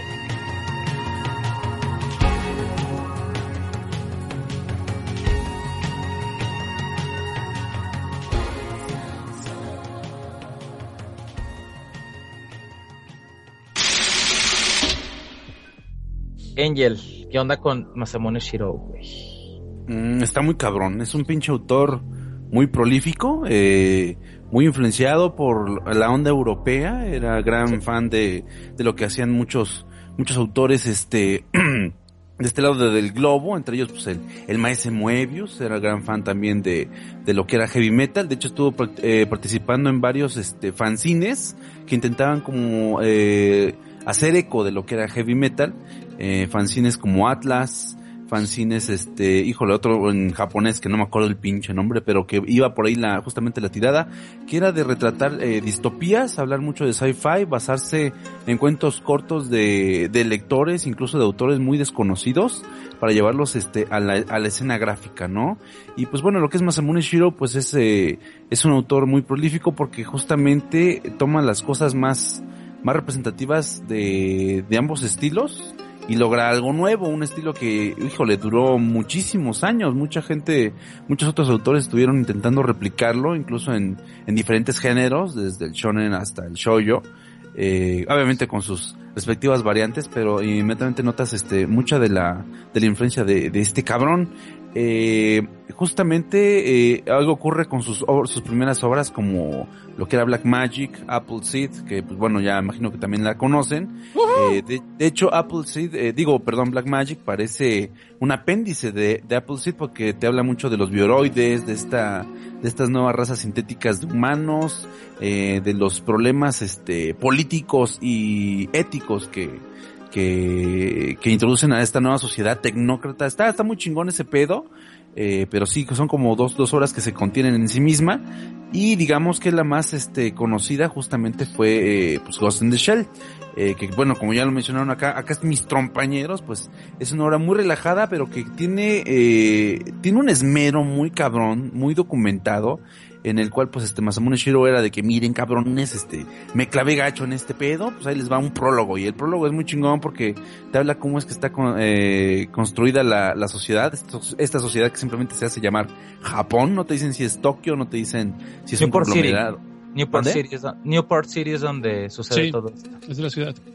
Está muy cabrón ese pedo, te cuenta también eh, lo que es el concepto de los de los cerebros cibernéticos incluso bueno te hace una una analogía gráfica chaira de lo que sería una una neurona este eh, una neurona artificial no eh, la idea la idea de él es venderte perfectamente el universo en el cual se va a desarrollar su historia que aunque pues como eh, ya habrán escuchado se agarra de muchos de los tópicos este populares del animanga hay hay humor hay sexo hay chistes vaciados hay pues pues caritas cagadas, ¿no? No hay chivis, nada más le faltó eso al Sí hay chivis, ¿eh? ¿Sí hay chivis? Sí, sí, sí, en el manga sí juega con eso. Este vato acá rato aparece. Ah, se ve chaparrito, ¿no? chaparrito, o por ejemplo Aramaki cuando le quieren, le quieren, le quieren, ¿cómo se llama? Eh, hacer el atentado. Sí, sale, su carro. Chiquito, o sea, sale el o sea, no sale ese de oh. tipo clamp, pues. O sea, sí, no, no es un SD así escandaloso, infantil, ¿no? sino que es como más cartoon. Sí, no, entonces este, está, está muy chingón. Ese güey es, es muy cabrón, este, eh, hay libros, híjole, infinidad de recopilaciones de su trabajo y son de una hechura así de locura, ¿no? La verdad, este, sí tiene mucho a, a, resaltar eh, lo que es la sexualidad de los personajes de, hecho, también tiene, tiene un compilado de imágenes que prácticamente son como sus tesis de lo que sería pues, una orgía futurista, ¿no? Algo muy bonito que deberían checar, banda. Eh, pero sí, sí está, sí está muy avanzado. también tiene furry. Sí, uy, también le entró el furrichi. No, no mames. De o sea, este güey, ¿no?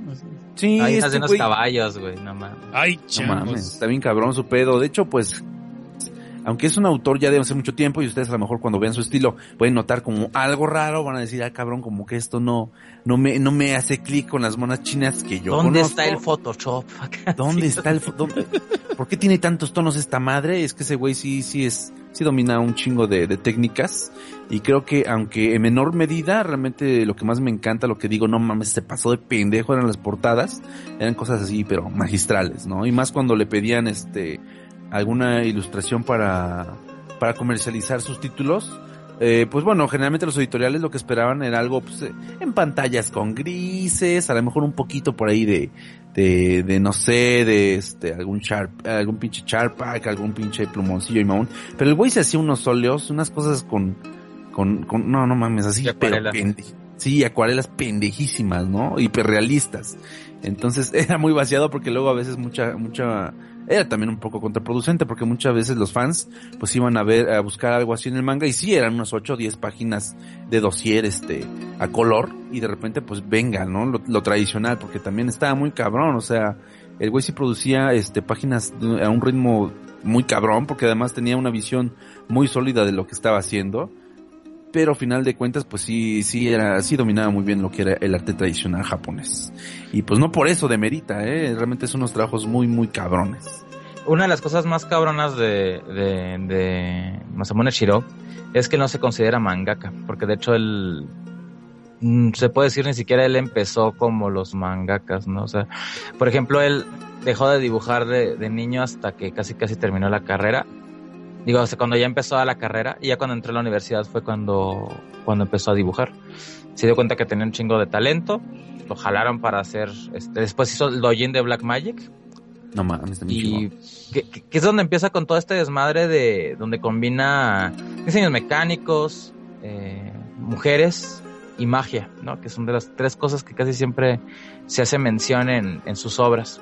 O sea que es muy distinto al anime de Black Magic M66 sí, no. Yo estaba, entonces, no, es que nunca leí el manga, pero el, el, anime me gustaba mucho. Sí, y de hecho, después de eso fue cuando sale Apple Seed. De hecho, Apple Seed es la que le pegó a él en Japón. Ese me gustaba también. Japón es la que pegó, la que pegó fue Apple Seed, o sea. Sí, Ghost la cabrón, amigo. Sí, sí, sí. Ghost in the Shell pegó, pues, por, Este, rebote. Sí, o sea, sale, sale la película y pues, digo, igual tiene el récord en Japón de haber sido la película más cara en su momento de animación. Eh, es una estupidez los avances tecnológicos a la hora de hacer esa película que en ese momento se hicieron. Cosas que ahorita se siguen usando.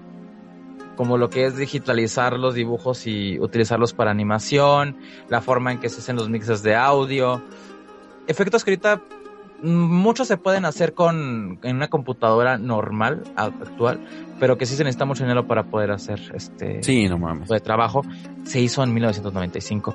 Eh, otra de las cosas que también, este, que pues son de las que más, más, más este, emblemáticas de Mamoru, de, de cómo se llama Masamune Shiro, es que pues una, no es un nombre de pila. Masamune Shiro es un, es un, un nick, Pseud- un, Seudónimo. un apodo, un seudónimo. Su nombre es Masanori Ota.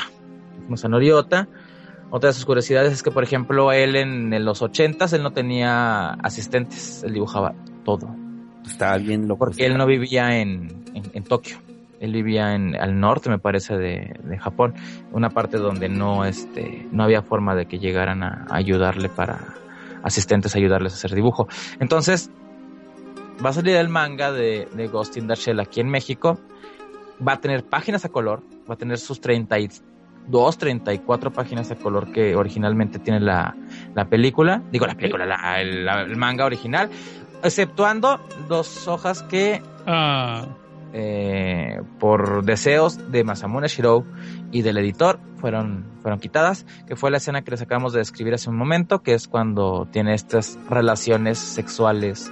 No mames, sí las van a quitar. Señor, de hecho ya en la edición de, de Planeta, que sacaron hace unos no meses en España, y la última edición que salió, que sacó Dark Horse, ya no viene esa, ya no vienen esas páginas. Dios bendiga los torrents. Y eso es por Sí, ni pedo. Y eso es por este, decisión de Masamune Shirou y del editor. No es cuestión de censura de las editoriales, es cuestión de ellos. Y pues Mm. como ustedes saben, los japoneses son muy recelosos con sus obras. Y si dicen, esta portada está culera, vuélvemela a hacer. Pues ¿por qué creen que se tardaron tanto en sacar las pinches talkbox de Sailor Moon?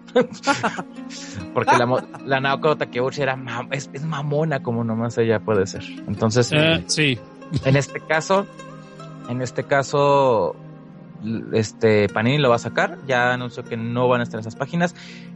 Pero en serio, esas pági- esas dos páginas no, no, no aportan absolutamente casi nada. ¿no? O sea, Ay, ay, ay. No, no aporta nada. ¿De cuándo acá? El Alan. pues no, El pues, Alan. Muy bien, Alan. Pero siempre está el buen torrent. Búsquense este Patrulla Especial Ghost. Y en, y en Ahí esa edición van a encontrar esas bonitas páginas donde le dedean el, bueno, Sí. este, Ah, Ponen ahí el pin, claramente pasan el tarjetazo y luego. tiqui, tiqui, tiqui,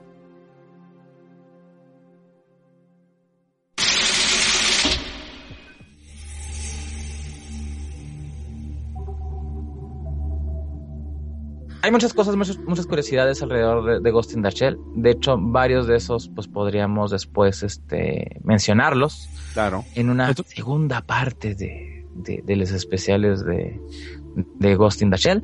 Porque Sí, está sí. el juego de, de PlayStation que es muy bueno. No, y la- las miles de películas que se basaron en.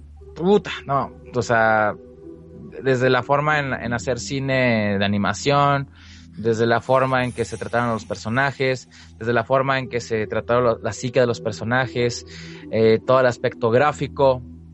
Mamoru Ochi, Mamoru Ochi es un chingón.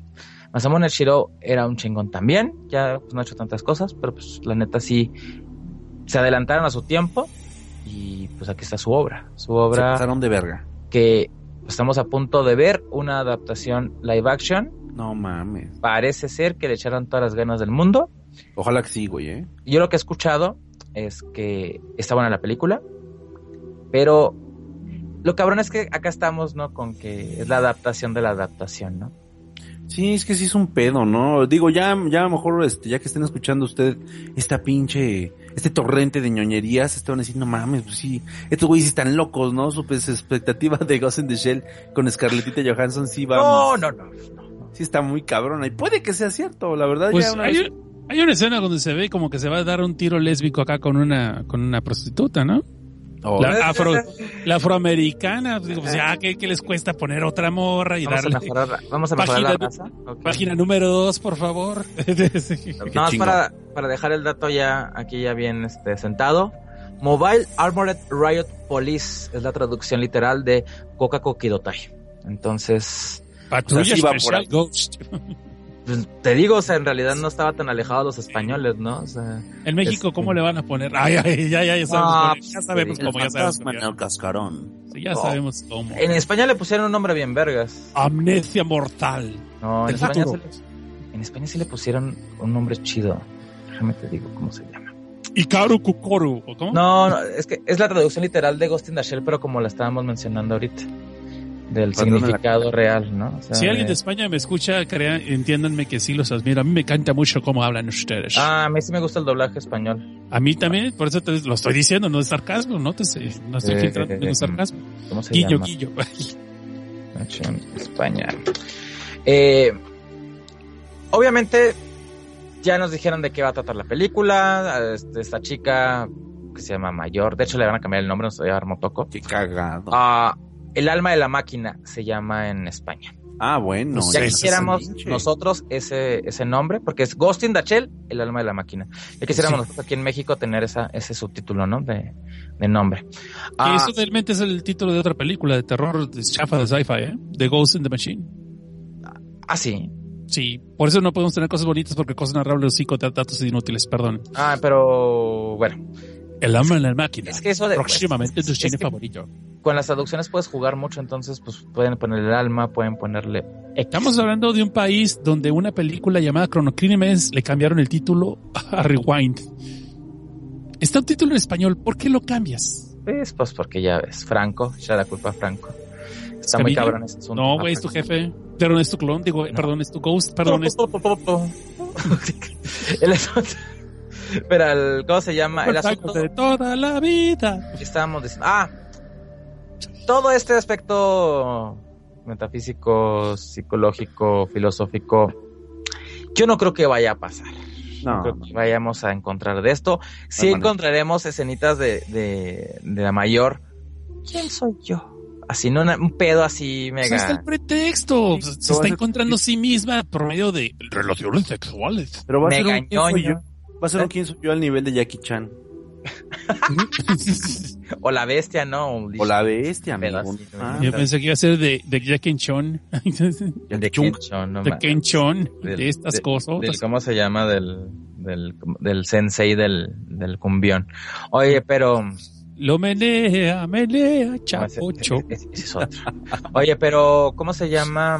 ¿Qué más? ¿Qué más? Este, pues, el asunto es la película lo que va a traspasar hasta donde he escuchado es el aspecto gráfico de la película, un poco la acción, eh, expandiendo un poco todo el asunto de las escenas de peleas y demás, y ya.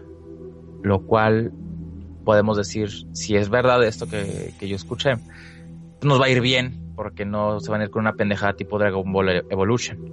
Mi tesis Chaira es que va a ser como al revés la tesis, o sea, en realidad lo que lo que recordaría lo que recordaría la mayor sería que en realidad pues, la bajaron de internet. Ella no, tiene, no tiene un cuerpo físico y pues, No, déjate eso. Que, que ella Me sea, la, bajaron de internet estos que sea como la tercera o la cuarta Motoko, estaría chido. Sí, yo digo que va por ahí el pedo, porque a, a- a lo mejor así se, sí se evitan un poco que esté tan espesa, pero aún así respetarían un poco ese, ese pedo de que, de que es un personaje que ya trascendió, nada más que está pues totalmente apendejado porque lo volvieron a encarnar en algo, ¿no? Eso, Que eso fuera- espesa ojalá que el- que sí. ¿Que esta espesa aquí en la Scarlett? No, así está Ay, bien. mamacita. Sí, No, digo la, la obra original. Ah, la traba, perdón. Oh, sí. Yo sí espero, yo sí espero que se salve, que digamos, no mames, estuvo chingón esa adaptación, ¿no? Pues No es que nadie ser- quiere que fracase. O sea, es que la neta, nadie quiere que fracase. No, la Lo neta que pasa no. es que la tendencia va. Yo no creo que fracase. es que se va a la verga, ¿verdad? Yo no quiero que fracase porque si sale bien, eh, yo creo que va a haber más productores que le van a meter lana a estas superproducciones y van a buscar eh, encontrar o tener eh, el material original lo más cercano posible para que mínimo los fans se sientan contentos y obviamente bajarle de huevos a ciertas cosas que pues, no van a poner para que el populacho también se sienta a gusto. En Mi predicción. palabras- pocas palabras, Alan quiere que se retome a Kira gringo. Gracias, Alan. No, quiero que le salga bien Alita. Sí, yo también. Puta Alita, madre, no, bueno, de veras, creo que esa está más próxima, ¿verdad? Que Akira. Sí, Sí. no, No, no, ya eh, está ahorita en ya el producción. próximo año en producción ya. Ahorita ya está, está en preproducción, o sea, ya, Sí. Me- allá va. Qué miedo. Eh, Mira, si es Robert Rodríguez de Sin City, uno, chingón. Si es Robert Rodríguez de Spy Kids, todavía se puede salvar. Spy Kids desde Game Over, por, por todo lo que es ¿Y visual. si es Robert Rodríguez Grindhouse, ¿qué tal? No, estaría, no, pero no sea machete. Mientras no sea machete in Space, todavía está bien. ah, Sí, sí, ok. Vale madre el asunto. Oye, Machete pero- in Space, no, el Machete in Space sí fue una mamada. Mi, mi predicción de los creadores, de los que predijeron la muerte de Juan Gabriel. Híjole, Este, tengo miedo. Yo creo que no va a tener éxito y va a alcanzar la misma cantidad de culto y de dinero que Pacific Rim.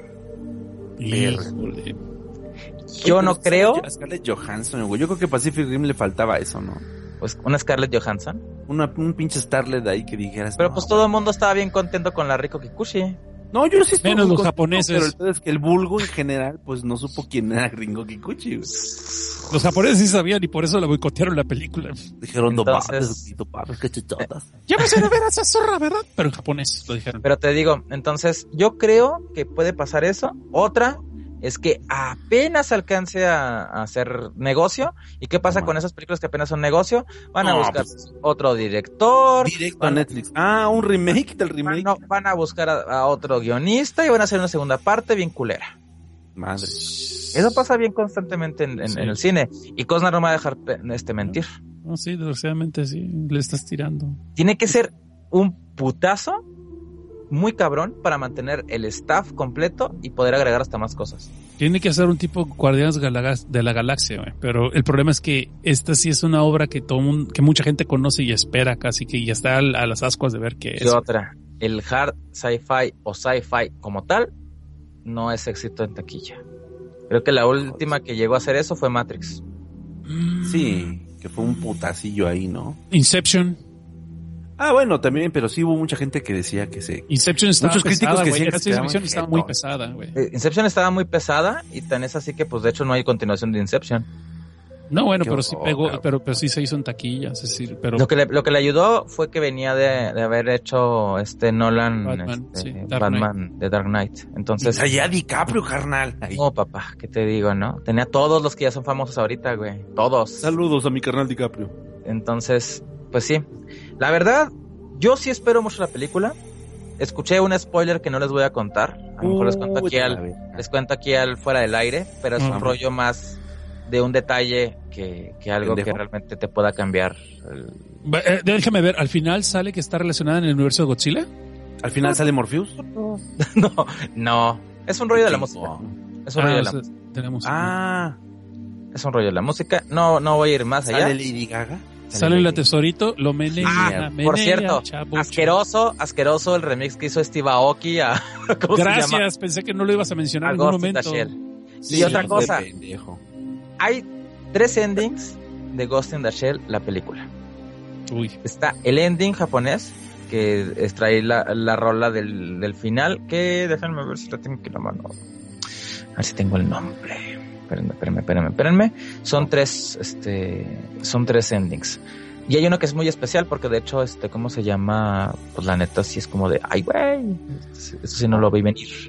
Bueno, la versión americana eh, tiene una colaboración de The Edge de YouTube. mm. No. The Edge, sobre, eh, pues el, el The, The Edge, Sí, el, o la el de. Passengers, ¿no? Sí, esa mera, esa rola. Esa rola es de la versión internacional. Sí, ¿Qué tal? con Brian Eno, ¿no? Sí, con Brian Eno. Ay, cabrón. La edición china tiene una un ending que está cagadísimo, No que mames. se llama este One min, este Minute Warning, me parece. No, también sale la de Ghost in the Shell. One No, Minute que Warning.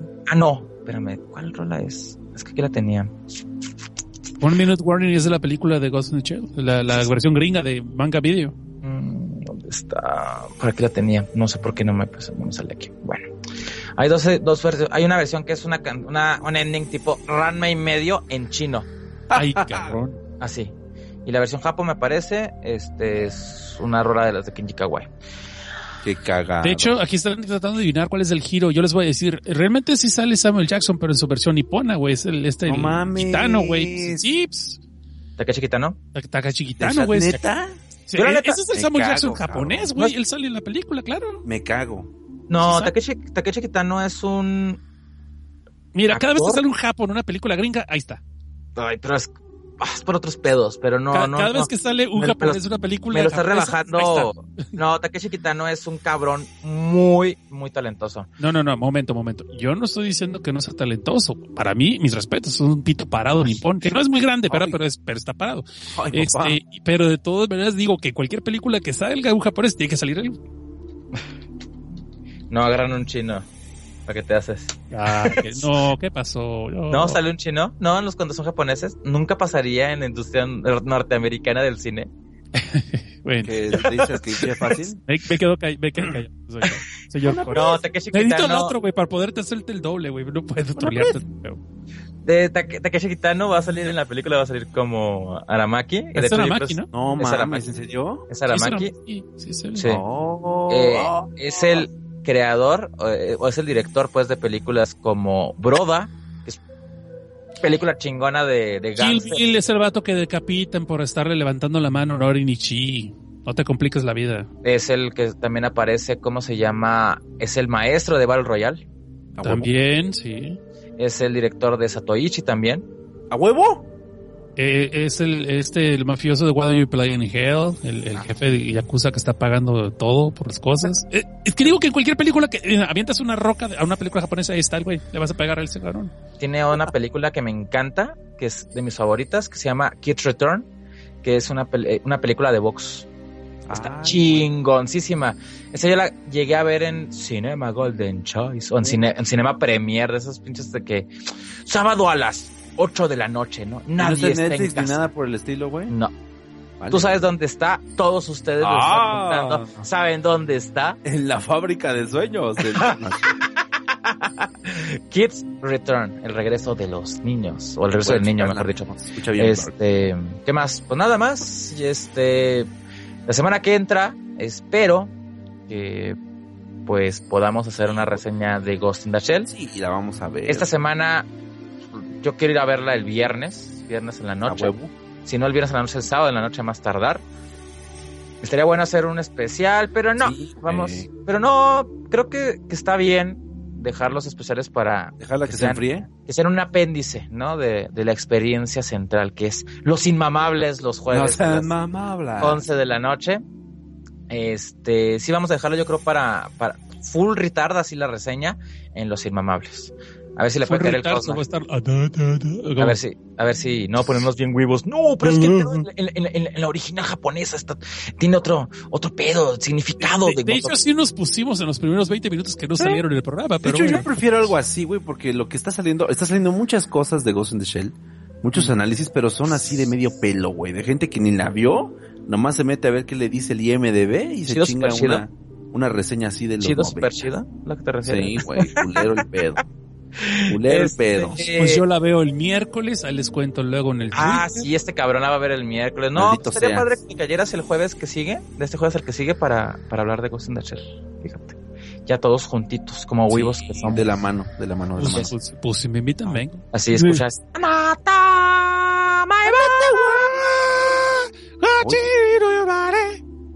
Ay, cabrón, si se la sabe, qué miedo. Sí, Ay. a huevos.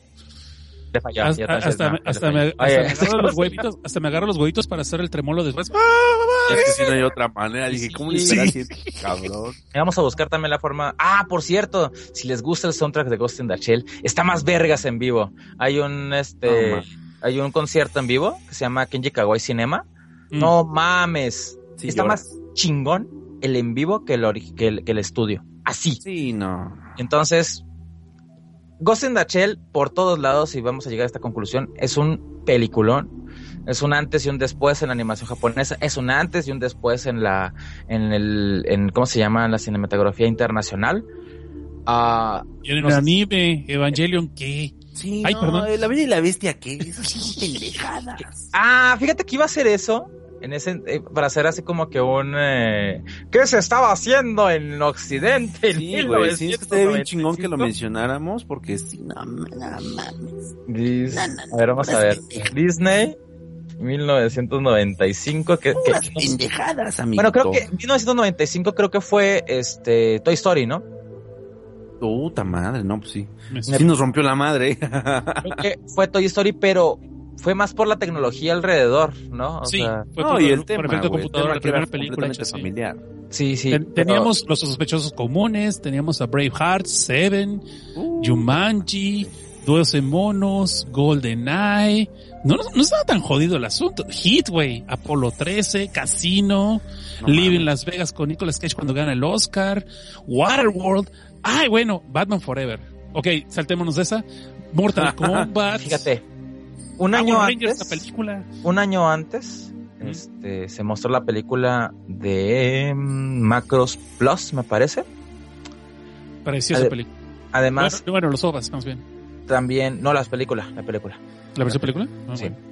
Este, en el 94 fue también el lanzamiento del Rey León. Mm. Entonces, en 1995 llega Toy Story, pero por vía de mientras Japón se estaba haciendo ese tipo de cosas. Entonces, Mira, güey, mírame, güey. Japón sale con Ghost in Shell. Nosotros sacamos con Hackers con Angel- Angelina Jolie. ¿Qué hola? No, Ay, ya, la- cabrón. Mortal Kombat dicen acá, güey. Sí, no todo. Mortal Kombat, ya la mencioné. Mortal Kombat Sí, también. Congo. Chan, chan, chan. Congo, que es pinchísima, güey, no mames. Ace, Ven- Ace Ventura, güey. No. No mames. Nada más para que vean que. Teníamos porque- a Kevin Smith con Mallrats. bueno, ya. Species. Ah, te caga Kevin Smith, ¿verdad? ¿A mí?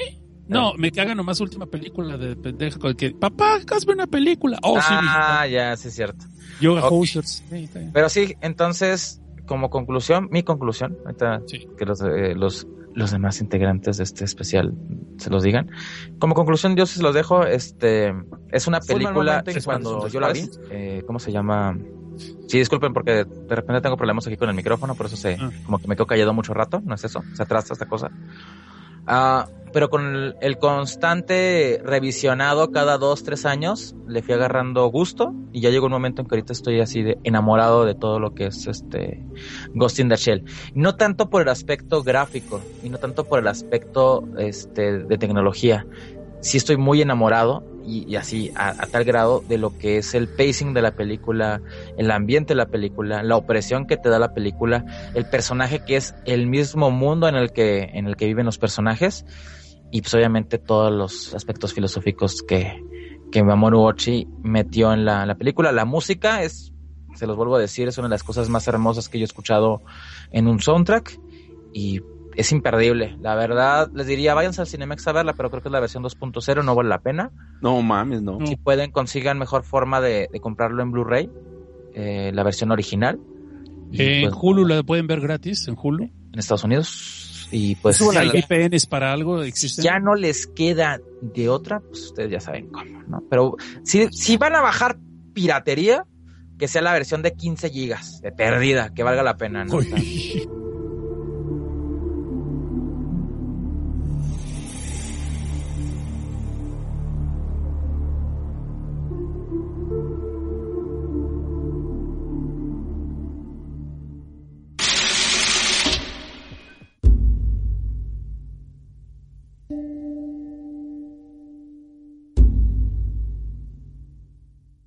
Angel, tus comentarios finales sobre la película. Está bien chingona, banda, no se la pueden perder. Este, no, no, no podemos hablar de que son unos ñoños certificados si no han visto Ghost in the Shell. Si no les ha dejado al menos este, un buen sabor de boca, alguna pregunta interesante, a lo mejor si no, no la, no la rescatan toda, pero híjole, algo, con algo se tiene que quedar esa película. Es, este, realmente increíble que alguien pudiera salir ileso de verla. Entonces, si la checan, disfrútenla, sobre todo eh, eh, tengan siempre en su haber pues, la versión animada que les estamos comentando. Ahora que Panini nos va a traer, nos va a hacer el favorzote de traer la impresa, pues también lleguenle, la verdad es un material este que no tiene el más mínimo pierde. Y pues nos vemos por aquí la próxima semana, que pues ya se armen los putazos, ¿no? Que ya hayamos visto este eh, la adaptación con Escarletita y que finalmente pues, aunque sea bajita la tenaza, vamos a hablar un poco de Innocence, de qué fue lo que pasó, porque también es chido ser clavado, pero ya cuando te pierdes sí se pone muy raro el pedo. Entonces, pues gracias por habernos escuchado y neta que sí no se la vayan a perder. Cosnar. No, primero que nada quiero dar gracias otra vez por haberme invitado. Eh, me la pasé chido hablando con ustedes, aunque creo que estuvimos muy pinches serios ahora sí, como que el tema sí nos clavamos acá mucho. Yo quería hacer más spoilers, ya me bautizaron Spoileroni. Pero este. Nos pero, faltó pues, otro amigo que nos hablara de la penicilina, una mamada así. De Sí, no, lo- pero es que no son bacterias, son virus de computadora. Sí, Yo creo que no. por eso. Como que hay diferencias. Un poco en realidad es gay, ¿no? Tiene un pito. Ya sabes, los comentarios así atinados, güey. Sí, no, que, que sí, sí, por ahí en la plática, pero con eso que le levante la canasta la conacit, pues está cabrón. Este, no, pues entonces aquí estaremos si, si se vuelve a dar la oportunidad, ya después que hayamos visto la película. Me pueden seguir en las redes sociales como arroba Seth Cosnar, arroba desde bajo X, y ya vamos a regresar a grabar. Obviamente con la de in the Shell va a ser con la que vamos a regresar. Eh, tenemos un chingo de películas atoradas ahí, como la de Get Out, The Belko Experiment, la que acabamos de ver, Life, que no, no es un, no es una película de Venom. ¿No se juega la vida? ¿No se juega la vida, Live? Sí, pero perdemos al final, güey, bien feo. Ay, spoiler, perdón, ya lo dije. Este, entonces, eh, vamos a ver con Ghost in the Shell. Y ojalá, yo creo que nadie quiere que fracase la película, pero es que te- le tenemos tanta cariño, o, o- o, pues nos gusta un chingo la obra original que pues no queremos que la bastardicen así culeramente como se ha dado la tendencia últimamente, ¿no? Este, pero bueno, este, esperemos que sea un poquito más como The Edge of Tomorrow y menos como Dragon Ball Evolution, dejémoslo así. Ah, qué buen ejemplo. Sí, oye, hasta yo que no soy fan de Dragon Ball me sentí ofendido con esa película. No Así de plano, dije, me sentí vergüenza ajena. Y pues, muchas gracias por la invitación. Muy yo quería hacer más spoilers, pero pues el core no me dejó porque quiere que vean el manga. Se agüita. Sí, no, lean el manga. Hay, hay oportunidad de este año. De hecho, les digo, Panini aprovechó la oportunidad. Imagino que tenían tiempo con los buscando tener los derechos para publicar aquí en México el manga de Ghost in the Shell. Me imagino que se atrasó y se les vino el tiempo encima, pero ya, ¿cómo se llama? Ya está aprobado. Les digo, va a salir entre esta semana y la que sigue. Una de esas ya está ahí y no nos han dicho todavía. Váyanse al Sangrons. Eh, ¿Qué más? A ver, Angel, si quieres antes de yo darme, este, quiero dar ahí una bibli- bibliografía, este, tus redes. Mis redes sociales, pues ahí me encuentran en Twitter como arroba angelcast, así también pueden buscar en lo que es Facebook y van a dar con varias páginas mías, vale madre, tengo un chingo, o con mi perfil personal de entrada, con mi página de, una página de monitos y lo que es la página nerdosa del Angelcast en el Living, ahora sí ya pronto regresamos, ya se me quitó la tos, creo que ya me escucho mejor, ya, ya no estoy rasnando, Eh, entonces este, de verdad muchísimas gracias a toda la banda que ha estado preguntando, que ha estado aportando al pinche Patreon, aunque aún no haya subido todavía nada. Pero neta, un chingo de gracias, banda. Entonces esperemos que, que les guste este, este comeback que vamos a tener. Muy bien, no, pues muchas gracias a, al Angel y, a, y al, y al otro. No mames. Al Angel. Uh. Es que me llegó un mensaje. Es verdad. Mm, A Pues pinches amistades, Angel. amistades. Sí, no mames. Está cabrón. Este, muchas gracias a a- al Angel y a, y a Seth Cosnar que, que me acompañaron. Y a Kenji que está haciendo un desmadre. Lo bueno es que esto lo puedo editar sin pedos. Bueno. Ah, quiero hacer mención sobre bibliografía que, que estuve revisando antes de, de hacer el tema, de hacer la, el podcast, porque estaría muy vergas decirles, no, esto, todo esto, yo llegué solito, no mames, soy bien vergas, soy la mamada. Todas estas este, cuestiones y, y, y resultados o, o debates, yo solito lo saqué, no. Obviamente sí me, me documenté un poco. Eh, les recomiendo el libro Stray Dog Mamoru Oshii, eh, que la verdad está muy bueno. Habla mucho sobre el, eh, el cine hasta Innocence de Mamoru Oshii. The Cinema of Mamo- eh, Mamoru Oshii de Dani Cavallaro también es un excelente libro y de hecho pues ahí sí se expande un poquito más con lo que con lo que es Ghost in the Shell. Además, eh, en YouTube hay mucha, hay mucho material que de hecho varios pues, youtubers han, este, han estado haciendo, analizando desde hace mucho tiempo. No, la mayoría de estos no se subieron al tren del mame hace un año, hace dos meses. esos están horribles, esos evítense. Ni los vean. Hay uno No, que se llama culero. There is no ghost in the shell. Este Ghost in the Shell Movie Analysis de, del youtuber Logos Steve.